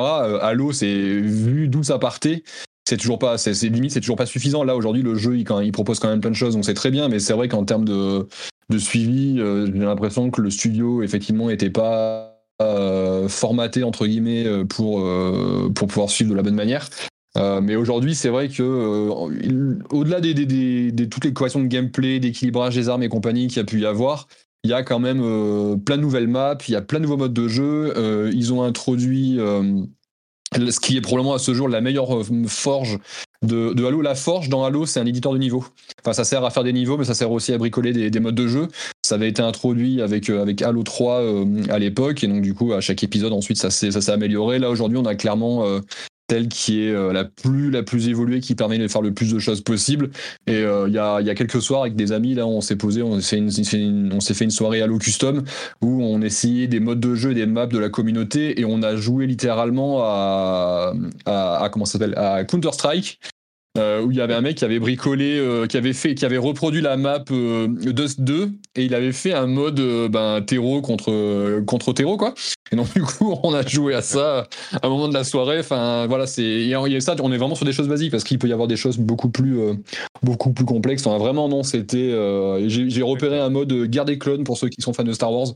Donc avec d'un côté des gens qui jouent les armées droïdes, enfin des pseudo droïdes hein, parce que t'as pas de droïdes évidemment qui sont modélisés dans le jeu, mais qui jouent du coup des, des, des, Spartans qui sont genre marrons ou comme, un petit peu comme les droïdes. Et en face, c'est des Spartans qui sont blancs. Et euh, tu te bats dans la cale d'un d'un Venator, donc les gros cuirassés euh, de la, de la République pendant la guerre des clones. Enfin voilà, c'est le genre de choses qu'on voit et c'est c'est vraiment cool. Mais là encore, tu vois, parce que là, c'est la nouvelle saison qui vient de se lancer. Tu as eu des petites nouveautés et au cours de la saison, tu as le mode baptême du feu qui va faire son grand retour. Donc, le baptême du feu, c'est l'équivalent Halo du mode Horde de, de, popularisé par Gears of War à l'époque. Donc du coup, c'est des humains contre des vagues euh, d'ennemis contre les parias qui sont toujours, enfin qui sont de plus en plus puissants à chaque vague. En fait, euh, c'est un mode PVE. Ouais, c'est ça complètement PVE, ouais, c'est exactement, et qui est euh, dans Halo, qui est hyper, hyper, hyper, hyper paramétrable et customisable à souhait. Donc tu mélanges la forge et le baptême du feu, et d'ici quelques temps, on va pouvoir faire des trucs vraiment incroyables dans, dans Halo Infinite. Donc non, c'est cool. Moi, en tant que fan de Halo, qui était un petit peu triste de, ce qui arrivait à la série, je dois avouer que toi, j'en parlais il y a pas longtemps dans un autre podcast. qui était un podcast destiné, enfin dédié à Halo, justement, moi je, je livrais mes tout scènes sur la question et j'étais moi j'étais en mode bah Halo, ça y est, c'est finito quoi. Mmh. Et là finalement, je me dis qu'il ah, y a peut-être moyen que ça, ça redécolle bien quoi. Très bien. Donc, euh, saison 5, Reckoning, qui a commencé il y a une dizaine de jours. Euh, bah, Halo est gratuit. En mhm. tout cas, le, le, multijoueur est dispo pour tout le monde. Le multijoueur, ouais. Très bien. Euh, pour ma part, à quoi est-ce que j'ai joué? Eh ben, les jeux dont on a parlé la semaine dernière. donc, Super Mario Bros. Wonder, Spider-Man 2 et un autre jeu que j'ai, auquel j'ai un tout petit peu joué, c'est Sonic Superstars. Alors.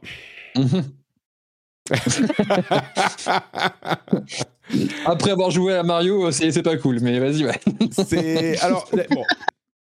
Il, il, faut quand même que euh, je dise en disclaimer, je suis pas traditionnellement euh, grand amateur de Sonic.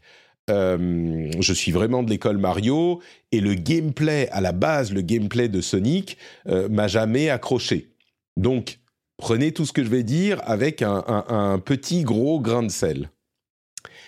Ceci dit, je, Sonic Superstars, euh, c'est un, jeu qui veut revenir aux fondamentaux de la série Sonic. Et après une longue période où euh, Sonic s'est un petit peu perdu, a tenté des choses, y compris en 3D, avec euh, pas énormément de succès, et on a eu un, jeu fait par des fans, par un studio tiers autorisé par Sega, qui s'appelait Sonic Mania, et qui était selon toutes les reviews, vraiment un excellent hommage, une excellente version du Sonic classique. Et donc, euh, Sega s'est dit ah bah en fait le Sonic classique 2D euh, c'est cool, euh, les gens aiment bien, les gens en veulent. Bah nous on va le faire aussi, on va avoir alors une modélisation 3D mais un gameplay 2D plateforme de Sonic. Et je vous avoue que euh, je comprends pas.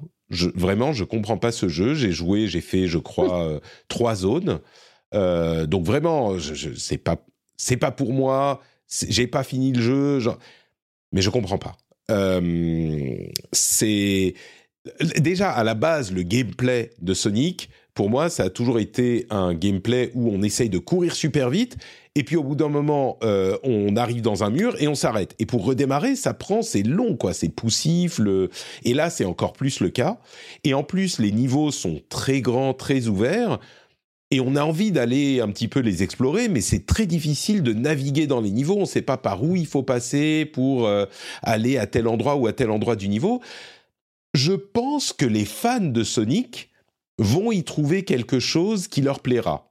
J'espère, j'imagine, euh, qui, vont s'y retrouver. Mais si on n'est pas déjà dans cet esprit, euh, c'est pas un jeu qui va euh, être accueillant. Et, dans une configuration, c'est ce que je disais dans l'émission de, de, Melinda où j'étais hier euh, sur BFM multijoueur, dans un, dans un environnement où il y a tellement de jeux incroyables en 2023 et, et dans un mois et dans une semaine où on a Mario et Spider-Man qui sortent, je crains que Sonic, mm. euh, il puisse pas. C'est même pas qu'il ne va pas faire sa place. C'est impossible. C'est impossible. Je comprends pas comment euh, on, peut garder une date de sortie comme celle-là pour ce jeu. Même en novembre, il y avait plus de place. En décembre, il y avait plus de place. Là, c'est difficile de comprendre ce, ce, choix pour moi. Donc, bon. Sonic. Superstars. Malheureusement, je n'ai pas été très. Euh, à côté de ça, comme je disais, j'ai joué à euh, Mario Bros Wonder et euh, Spider-Man. Alors, Spider-Man, incroyable. Le, le, lancement du jeu, les deux trois premières heures, mais quelle masterclass C'est invraisemblable la qualité du truc. On est dans le meilleur. Alors, c'est Spider-Man, hein, c'est pas tout à coup que ça se transforme en un autre jeu, mais on est dans le meilleur de ce que propose ce jeu depuis le premier et euh, avec les améliorations de cette version-ci. Euh, on, rentre tout de suite dans l'action, c'est fun immédiatement, et il y a les enjeux scénaristiques qui commencent tout de suite euh, avec une, une... En fait, c'est presque, je dirais, les trois premières heures, c'est limite un mini-jeu qui, qui, est euh, fun tout de suite et qui a une, une histoire, une conclusion à cette euh, première histoire presque, euh, et qu'il qui, qui, qui, est impossible en fait de ne pas apprécier quoi. Je ne sais pas quelle sorte de Grinch il faut être pour jouer à ce jeu et pas comprendre le plaisir de ce, cette version de Spider-Man quoi. Euh, je suis à, je dirais, euh, je sais plus, entre 5 et 10 heures de jeu. Évidemment, après cette, euh, ce festival, bon, bah, on rentre dans le cœur du jeu et dans le cœur du jeu monde ouvert. Et donc, bah, on peut suivre l'histoire elle-même qui est cool, mais on est, comme on le disait la semaine dernière, comme nous le disait Cassim, on est toujours interrompu parce qu'on veut aller faire tel truc, aller arrêter les méchants qui sont méchants, etc. Mais, bah, voilà, je ne vais pas m'étendre beaucoup plus dessus parce qu'on en parlait, on en a parlé longtemps la semaine dernière. La semaine dernière, c'est un incroyable Spider-Man dans une série qui était déjà euh, incroyable. Le seul bémol, c'est que bah il réinvente pas la série, donc c'est pas aussi euh, euh, émerveillant que la première fois. Mais il n'empêche, j'ai qu'une envie, moi, c'est de retourner dans ce monde, dans cet univers, et tout fonctionne, quoi. Tout fonctionne. Bah, ouais. Je, suis un gros fan hein, de Spider-Man, donc du coup j'ai adoré les, les, les, deux premiers évidemment, qui sont ça, ça fait partie de mes GOTY ces dernières années, enfin de, de, très loin. Et là j'ai toujours pas joué parce que j'essaie de faire gaffe un petit peu aux dépenses ça, sur la fin du mois d'octobre, donc du coup ça sera pour le début du mois prochain. Mais tu vois, le fait que je vois plein de gens dire ouais, mais ça évolue pas beaucoup. Je veux dire, c'est pas grave. À un moment, quand la formule elle est parfaite, et c'est pratiquement parfait avec euh, les, les, deux premiers jeux, faut pas réinventer la roue. Moi, euh, garder le même gameplay hyper cool, la même mise en scène qui claque et euh, l'écriture quand même globalement qui est, qui est, plutôt bonne.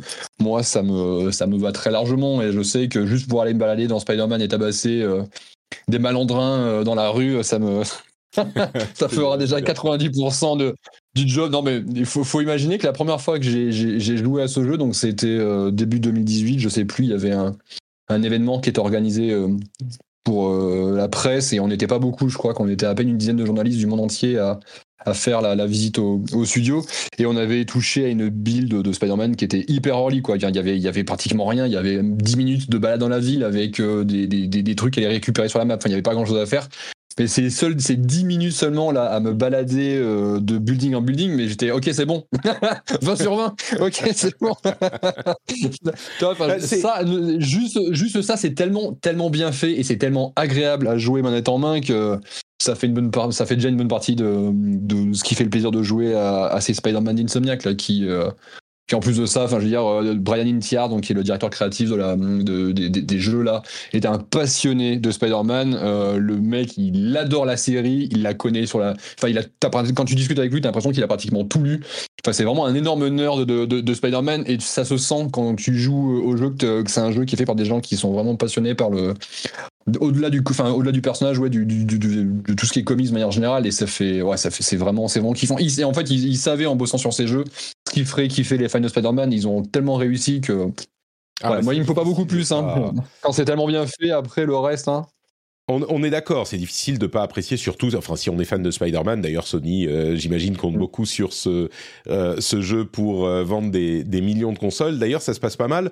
C'est, si je ne me trompe pas, le plus gros lancement pour un jeu PlayStation Studio de l'histoire. Ils en ont vendu 2,5 millions en 24 mm. heures. Ça va. Ouais. Euh, et je pense qu'ils vont ah vendre beaucoup de consoles à, quand même. Hein. Euh, c'est des chiffres, 2,5 millions en 24 heures. C'est dans l'ordre d'idée des chiffres de ce que faisait Blizzard avec les extensions de World of Warcraft à l'époque où euh, ils s'en vendaient des, des millions en, immédiatement avec les précommandes et tout. Donc euh, c'est vraiment gros pour un, un, truc qui est sur une plateforme. C'est vraiment euh, impressionnant. enfin, c'est impressionnant tout court, mais encore plus. Sur la question de la Switch, je dirais que oui, sur Spider-Man, ça fonctionne je comprends l'idée que bon bah c'est toujours la même chose. parfois, moi, une suite où c'est juste plus de la même chose, ça peut me décevoir. Là, je suis client, donc euh, ça me va. Euh, il y a des suites aussi qui vraiment euh, réinventent une formule, et c'est cool aussi. Mais oui, parfois, tu as juste un, un truc qui est incrémental sur une formule qui fonctionne, et ça mm-hmm. peut tout à fait fonctionner, ça peut faire la blague. Et là, je dirais, ça fait plus que la blague parce que Ragnarok, on en parlait la semaine dernière encore. God of War Ragnarok, moi, il m'a pas accroché vraiment autant. Je l'ai bien aimé, mais il m'a pas accroché autant que le premier. Il y a, la magie s'est pas créée. Là, oui. Là, tu prends un plaisir, tu prends un pied, mais fou, quoi. C'est vraiment euh, hyper agréable du début à la fin.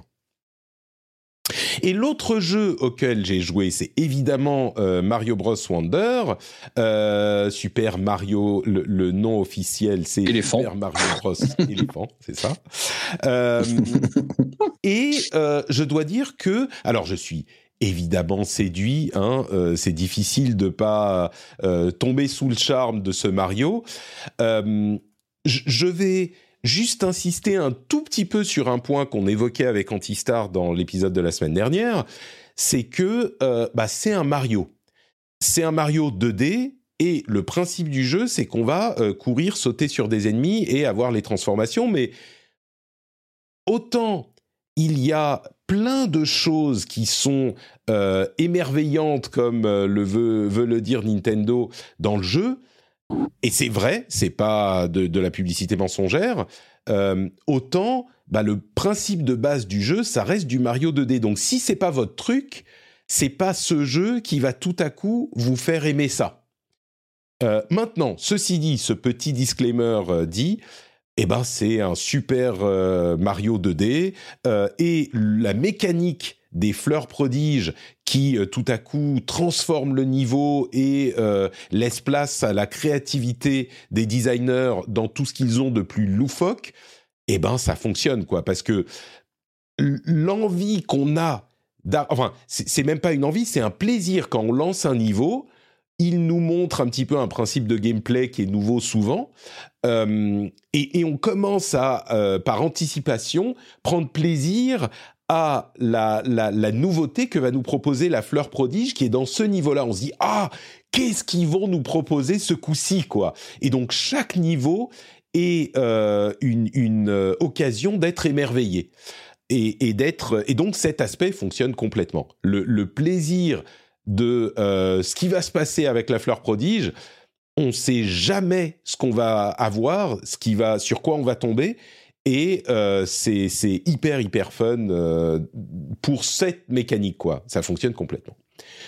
Euh, en tout cas, de là où j'en suis, j'ai fait là aussi deux, trois mondes et, je suis, je suis, j'ai hâte de continuer à y jouer. Je pense pas qu'il détrône Super Mario 3D World pour moi, qui est l'un des meilleurs, avec Odyssey bien sûr, mais 3D World qui reste l'un des meilleurs Mario jamais créés. Mais bon, celui-là, il est, il est quand même très très bon. Et voilà pour. moins pour l'éléphant. On a Mario éléphant, oui. Euh, j'avoue que la transformation éléphant est pas aussi, euh, elle prend pas autant de place qu'on le pensait dans la communication parce que c'est très visuel. Ils en ont fait beaucoup avec l'éléphant. En fait, c'est pas si si important que ça dans le jeu, quoi. C'est une des nombreuses transformations qu'on a. Ouais. mais je pense que c'est comme à chaque fois, c'est qu'il y a plusieurs transformations et plutôt que de les, révéler toutes parce qu'ils veulent garder toujours un événement de surprise hein, dans les Mario. Moi, je me rappelle les NDA qu'on recevait euh, sur leur jeu avec tout ce qu'il fallait pas montrer. Euh, ils ont cette volonté de garder euh, des genres de petites surprises comme ça et donc du coup, ils vont axer la com sur une transformation, pas parce que genre c'est la meilleure ou la plus importante ou quoi, juste parce que bon voilà, elle est, elle est cool. Et comme ça, on, la met elle en avant et on évite de montrer trop, trop les autres. Ça laisse la surprise un petit peu aux gens. Et honnêtement, c'est une façon de faire moi qui me, qui me déplaît pas. Oui, tout à fait, et, c'est le cas pour les transformations. Enfin, je pense qu'ils en ont montré pas mal quand même hein, de, du jeu. Ah, je me suis pas trop spoilé, donc du coup, j'ai pas trop. Ah oui, regarde pas. Non, mais c'est surtout les, fleurs prodiges, quoi. C'est surtout de là, tu vois, que vient la surprise. Et là, effectivement, ils ont pas hmm. montré du tout. Donc. Euh. Donc voilà pour nos jeux du moment. On va conclure avec quelques news, euh, quelques news qui restent. D'abord, et on n'a pas de jingle, hein, Studio Mini contre lequel je peste. D'abord, euh, le fait que la PlayStation 5 en version euh, alors slim, euh, slim qui est pas slim, vous vous souvenez, qui a qui arrive en novembre et qui va avoir le lecteur de Blu-ray amovible, eh bien, on a appris que pour ajouter un lecteur Blu-ray à une version sans lecteur Blu-ray, il fallait valider l'appairage par une connexion Internet. Et, une fois qu'elle est appairée, bah elle est appairée, c'est pour des questions de DMCA, ce genre de choses. C'est le cas aussi avec les consoles existantes. En fait, on ne peut pas rajouter n'importe quel lecteur, il faut que ça soit un lecteur euh, qui est approuvé par euh, le constructeur. Mais donc, ça pose des questions. Il y a des gens qui ont euh, levé des voix inquiètes sur mais alors, qu'est-ce que ça veut dire pour la préservation, machin truc? C'est vrai, ça peut être... on, peut s'en inquiéter, mais une fois que le Blu-ray est appairé, bah en fait, la console fonctionne comme fonctionne une console aujourd'hui qui a déjà un lecteur Blu-ray intégré, la version de base de la PlayStation. Bah ça continue à fonctionner quoi. Elle est figée, mais mais c'est pas qu'elle s'arrête de fonctionner si on n'a plus la connexion internet. Mais ça a fait euh, monter des, des, voix inquiètes euh, pour ces questions, qui à mon avis c'est pas c'est pas hyper grave quoi. Euh, surtout qu'en fait, d'un point de vue tout à fait, enfin purement objectif et matériel, tu rajoutes du matos comme ça à ta machine, c'est normal qu'il y ait quand même une mise à jour pour que la console, elle comprenne, enfin la, la machine, en l'occurrence une console, elle comprenne qu'il y ait quelque chose et qu'elle puisse interagir avec, parce que c'est du, c'est du matériel qui arrive des années plus tard. Attention, c'est pas qu'elle download un driver pour comprendre ce que c'est qu'un lecteur de Blu-ray, hein. c'est qu'elle valide numériquement le fait que le Blu-ray est authentique et qu'il l'a attaché à cette console. C'est vraiment une question de protection euh, de, de, de droit d'IP, de DMCA. Tu vois, c'est pas juste euh, je rajoute un lecteur, donc la console doit savoir comment l'utiliser, mais je pourrais le faire avec n'importe quel lecteur. C'est un serveur d'authentification qui valide ce lecteur pour ta hmm. console. Si tu ne, tu ne communiques pas avec Internet, le lecteur, il a beau super bien fonctionner. Par exemple, tu as déjà ajouté un lecteur. Si tu l'enlèves et que tu en mets un autre, bah faut te reconnecter à Internet pour que les serveurs le valident. Ouais. Donc c'est pas. ça ressemble à de la lutte, de la lutte anti, la lutte, la lutte anti piratage quoi. Exactement. Ce qui, ce qui, bon, c'est pas étonnant. Je veux dire, les constructeurs, c'est quelque chose auquel ils font attention et Sony est assez réputé en, en la matière. Ils ont inventé tout un tas de, de normes diverses et variées. je veux dire, quand tu vois le nombre de, de PlayStation 1 ou PlayStation 2 qui étaient, qui étaient piratés euh, à l'époque, ah bah. j'imagine que ça laisse des, ça les traumatismes. je ne dirai rien, mais je crois que euh, j'en ai, j'en ai. Tu sais, je travaillais chez Score Games moi pendant un moment. Euh, j'ai, ah oui, oui, oui. J'en ai utilisé du fer, à, du, du, du, du fer à souder, tu vois. je vois tout à fait. Et des, j'ai vu passer des business illicites avec. Euh, bref, bon. Les, les graveurs de, de, de CD à l'époque, c'était nouveau et intéressant. autre petite mini controverse qui, à mon sens, n'a pas tout à fait lieu d'être, euh, c'est l'annonce de Nintendo qu'il modifie les euh, règles pour l'organisation de tournois. Alors, la controverse n'a pas lieu d'être, pas tout à fait. En fait, ce qui se passe, c'est que Nintendo a établi des règles très strictes, très très strictes, euh, tristes et strictes, strictes, elles sont strictes, vous voyez? C'est strict et triste. euh... pas facile à prononcer ça. oui, c'est pas évident. Euh, donc les règles strictes, euh, c'est que, bah en fait, il, pour pour organiser des tournois avec des jeux Nintendo, les limitations sont hyper sévère. On a euh, des limites de genre 200 participants maximum, des cash prize de 10 000 euros maximum, je crois, c'est quelque chose comme ça, 5 000, euh, des euh, prix d'entrée limités à 20 euros, etc. En gros, ce qu'ils disent, c'est que, bon, on veut bien que vous organisiez des petits tournois communautaires, mais l'e-sport avec nos jeux, c'est non. Et nous, on va pas faire d'e-sport, et vous, on veut pas que vous fassiez d'e-sport, on ne veut pas d'e-sport avec nos jeux. Alors, je ne sais pas quel est le raisonnement derrière pour rester family friendly, pas, prendre de risques. J'en sais rien. Nintendo, Nintendo, will Nintendo. Nintendo fait du Nintendo. Euh, mais par rapport au changement des règles, euh, le problème en fait avec Nintendo et l'e-sport, c'est que depuis des années, ils étaient hyper pas clairs mais hyper pas clair.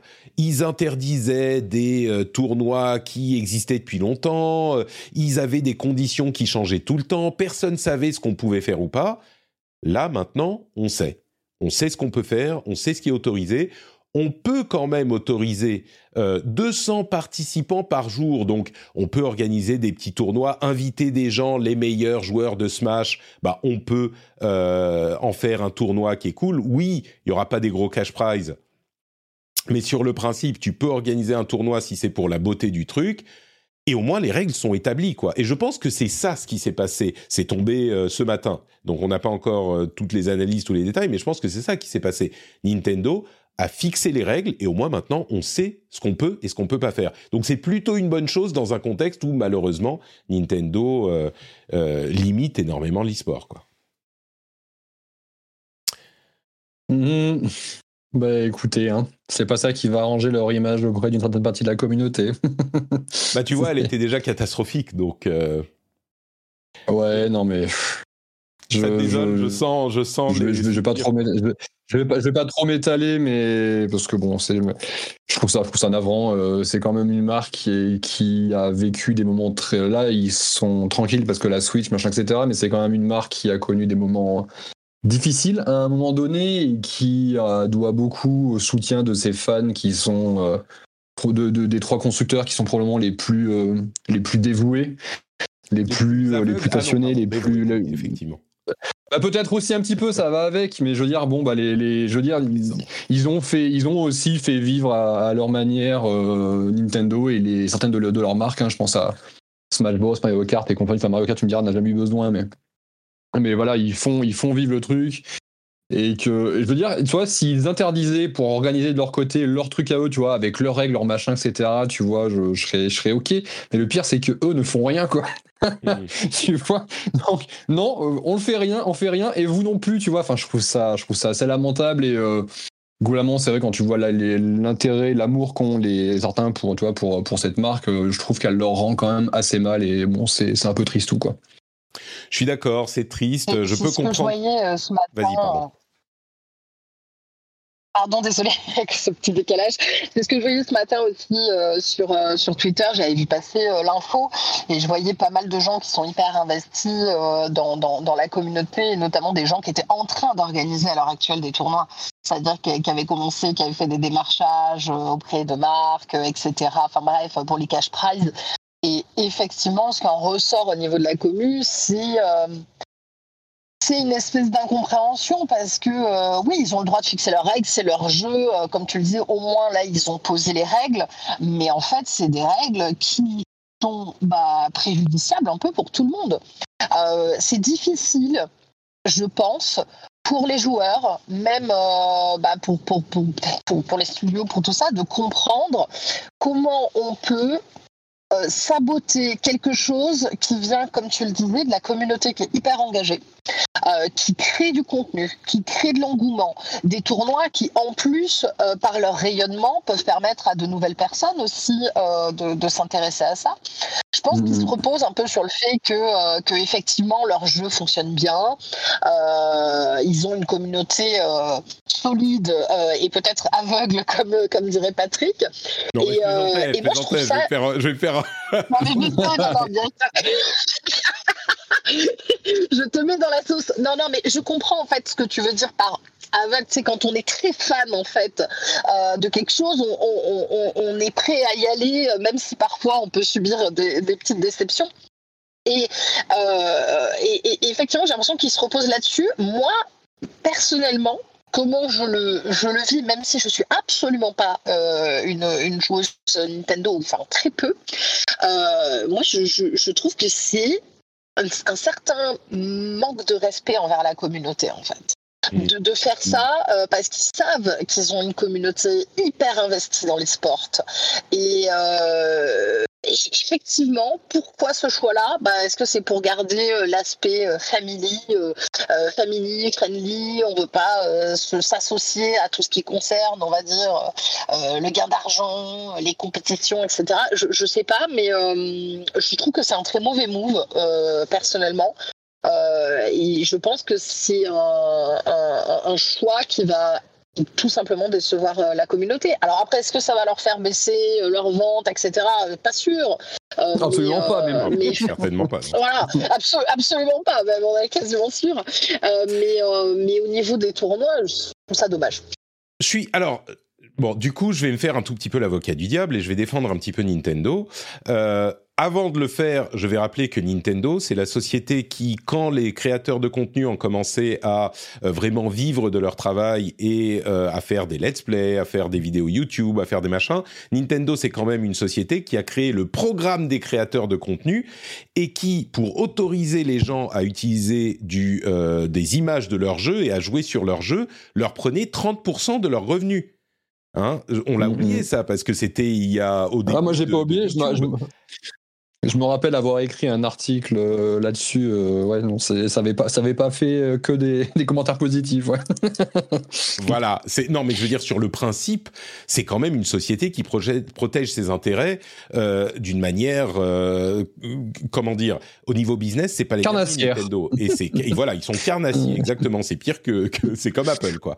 Et le, du coup, c'est pour ça que je suis toujours un petit peu, euh, ça me fait toujours un petit peu rire les gens qui associent tellement leur identité à une console, à une marque, euh, que ce soit euh, Xbox, Sony ou, ou, Nintendo, parce que ces sociétés non, non, ne sont pas, sont pas là, c'est pas leur rôle, ils sont pas, comment dire, dignes que vous vous investissiez tellement pour elles, parce que c'est pas, c'est pas le rôle d'une boîte. Et donc, pour revenir à ma défense de Nintendo, euh, comme tu le disais, Trini, il y a une question d'image là-dedans.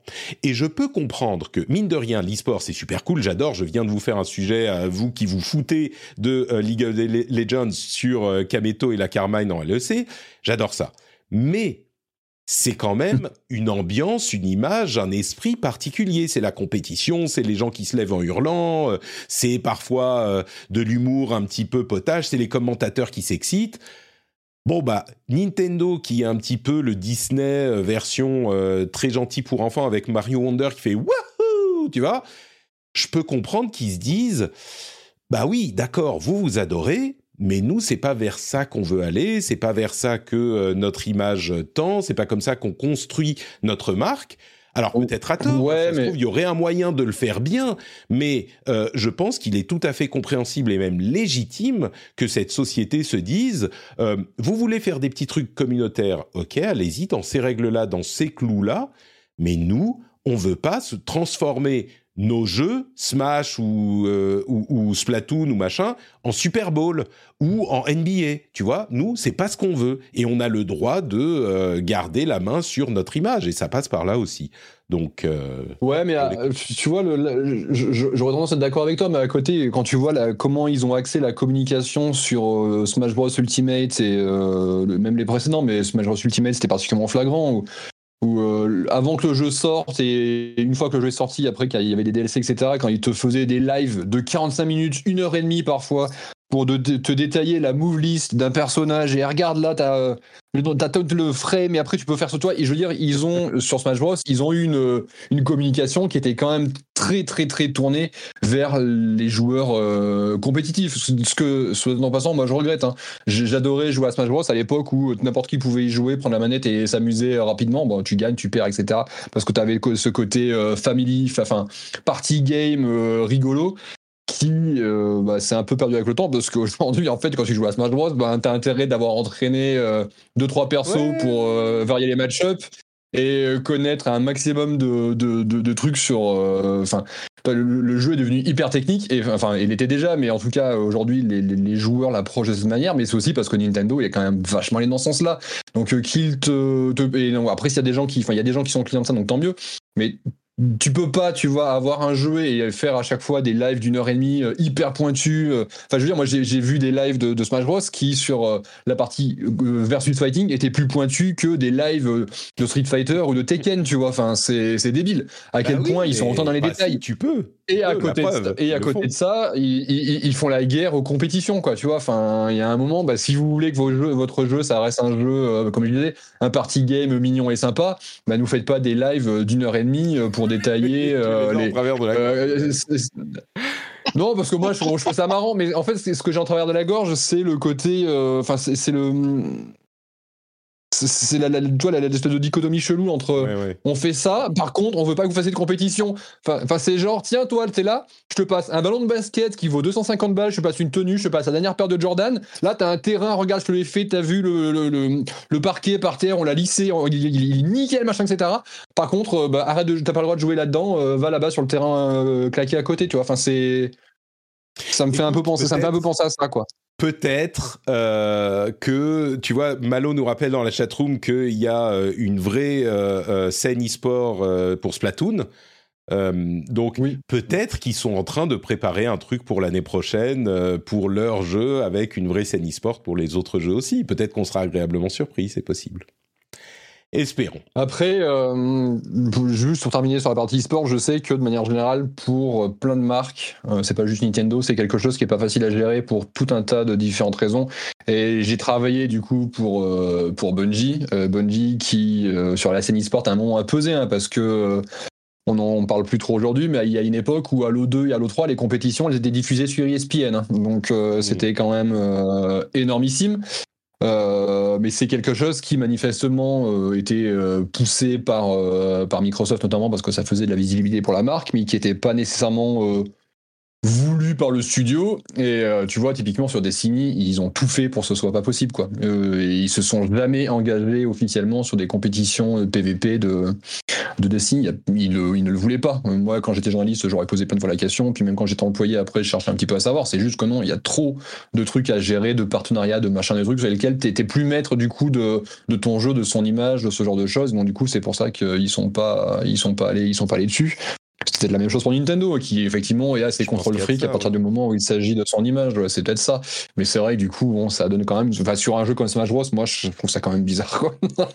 il y a, il y a, on va conclure parce qu'on a, on a fait très long sur le sujet, mais euh, je mm. pense qu'il y a aussi un, un, calcul à faire sur le rapport mm. euh, euh, coût-bénéfice. Et coût en, argent, mais aussi ce que ça va te coûter en image, en attention, parce qu'une société peut pas tout bien faire, et Nintendo est particulièrement focalisé.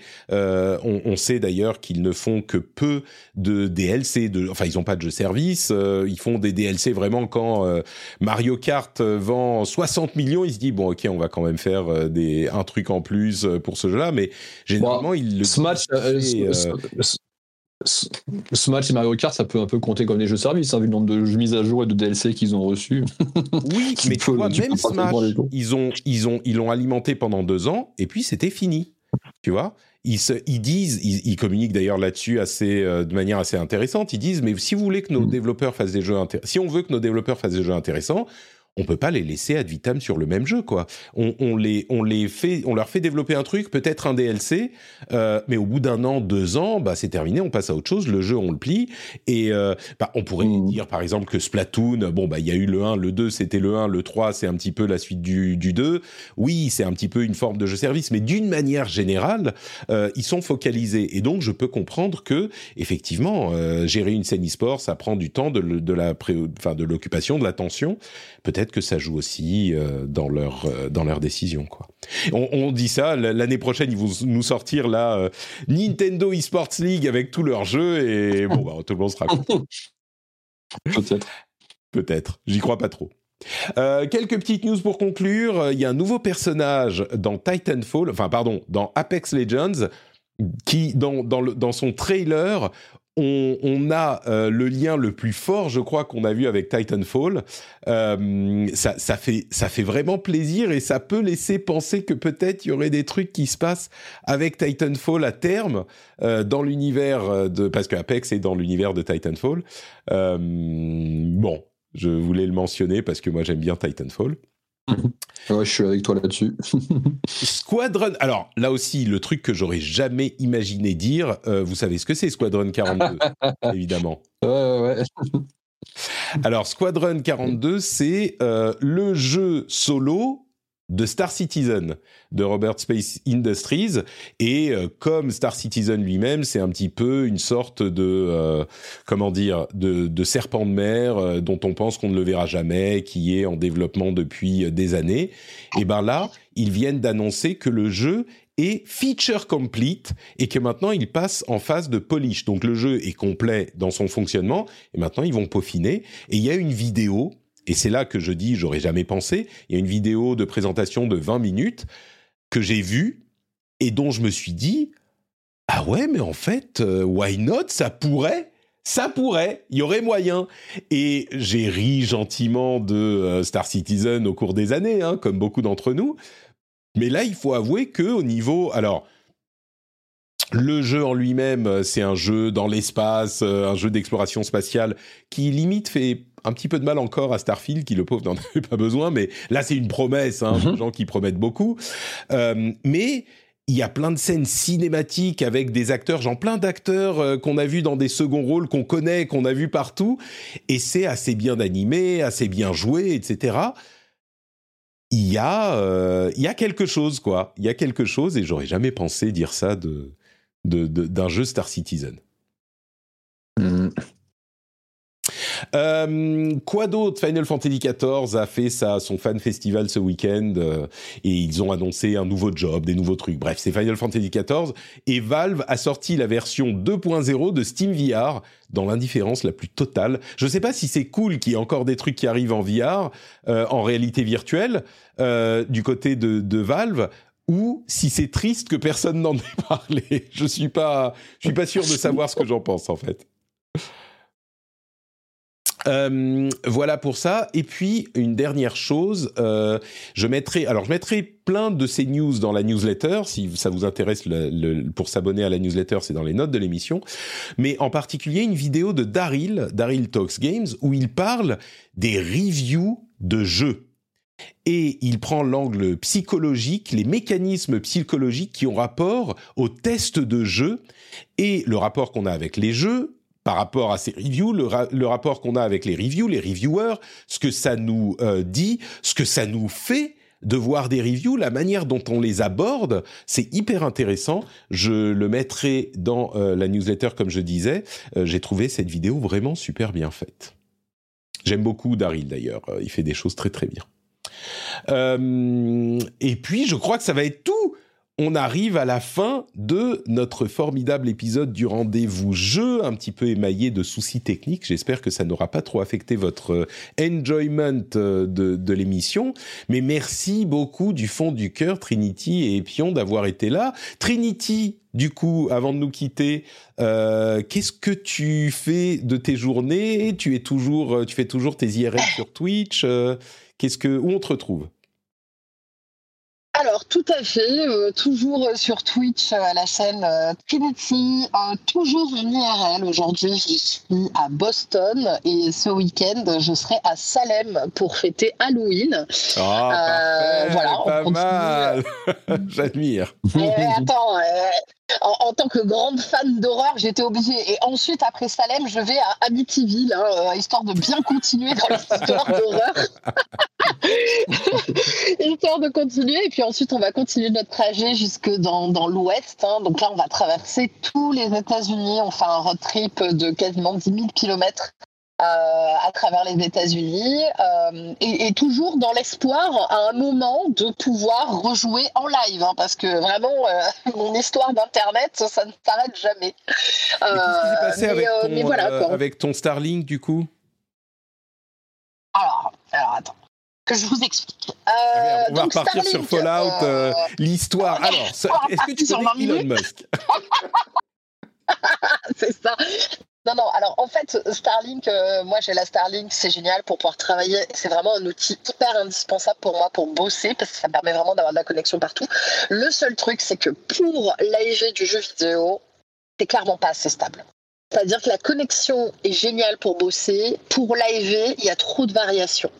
Euh, donc, euh, moi maintenant, je dois me rabattre sur une option qui est l'option euh, carte SIM dans, un, dans une box Wi-Fi, parce que ça, ça peut être assez stable en fonction de l'opérateur que j'ai.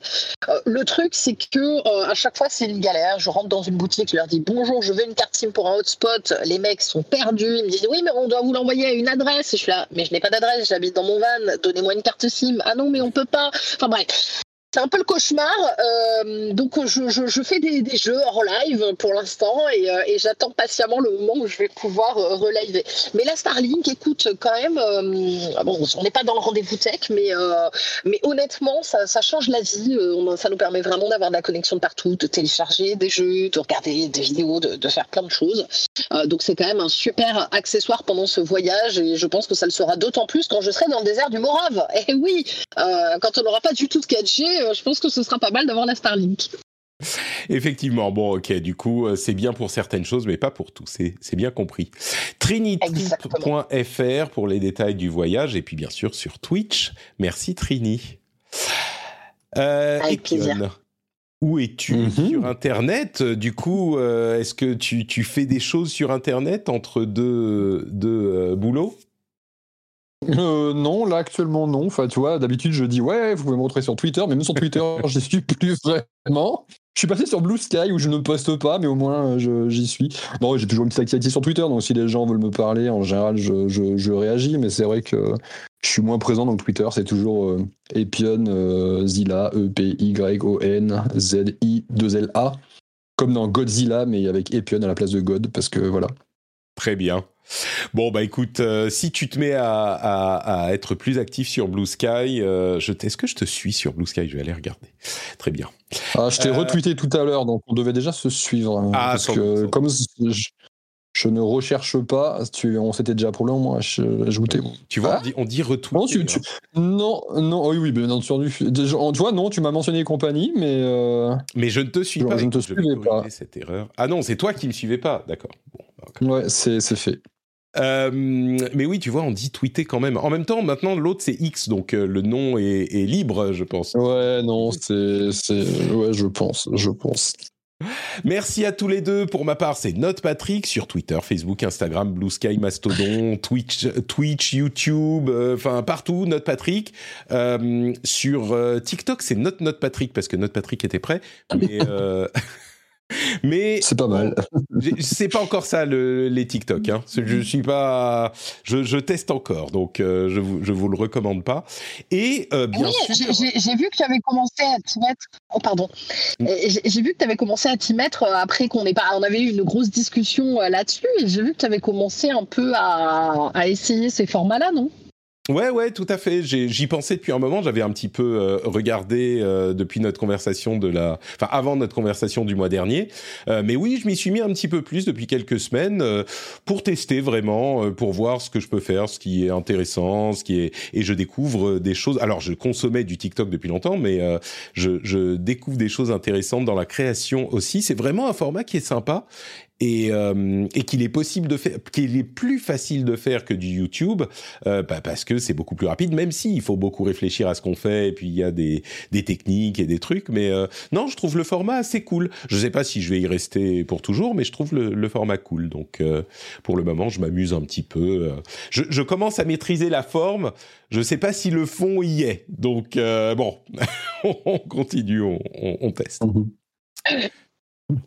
Et bien sûr, euh, Twitch pour les lives, euh, qui se passent généralement mieux qu'aujourd'hui, et euh, sur YouTube, les replays, notre Patrick Podcasts, qui sont également disponibles sur YouTube, comme je le disais. Et peut-être que je vais commencer à multi-streamer à un moment, parce que désormais, il est possible de faire du multi-stream sur Twitch et YouTube en même temps je vais voir si c'est intéressant ou pas de streamer sur euh, sur YouTube aussi. Alors pas depuis le studio mini, mais euh, depuis la forêt finlandaise, euh, je devrais avoir la le PC devrait avoir les épaules pour. Donc on verra ça. Et puis bien sûr, Patreon, patreon.com slash rdvjeux pour soutenir cette émission si vous l'appréciez. Si vous ne l'appréciez pas, vous pouvez soutenir aussi. Hein. Je ne veux pas être discriminant. Donc, euh, qui que vous soyez, patreon.com slash rdvjeux, quand vous rentrez chez vous, vous mettez les clés dans le bol, ça fait cling, et là vous dites... Mais oui, Patrick, il faut que j'aille voir sur mon, sur mon ordinateur. Je dis ça pour les gens qui veulent pas euh, passer par le portable. Mais le portable, ça marche aussi. J'étais avec quelqu'un il y a quelques jours qui me disait ah je me suis enfin abonné sur Patreon mais euh, mais c'est vrai que c'est toujours un peu compliqué de euh, faire le la démarche d'aller créer un compte mettre son numéro de carte bleue machin. Après c'est cool parce qu'il y a plein de gens à soutenir mais c'est un peu compliqué. Je me demande si je devrais pas faire le système d'abonnement sur Apple. Parce que ça c'est juste tu regardes ton téléphone plaque tu cliques c'est bon. Peut-être, peut-être. J'hésite, je me dis tout le monde va sur Patreon. Mais... Faudrait que je demande tu, tu peux pas avoir les deux Ah mais si, bien sûr, bien sûr. L'idée serait d'avoir les deux. Moi, je prends tout. Moi, je prends tout l'argent. Euh, je, prends Apple, je prends Patreon, je prends Twitch. Bon, Twitch, c'est pas beaucoup, mais, euh, mais oui, moi, je prends tout. bon, et donc, je prends tout si vous voulez me donner de tout, patreon.com slash rdvjeux, ou alors simplement, vous pouvez m'envoyer des bisous sur les réseaux sociaux, comme ça, dans, les, dans la rue, là, vous dites, euh, hop, j'envoie un bisou à Patrick, il m'arrivera un moment, et euh, je le reçois avec plaisir. Merci à tous et à toutes de nous avoir écoutés. On se donne rendez-vous dans une semaine pour un nouvel épisode. Ciao, ciao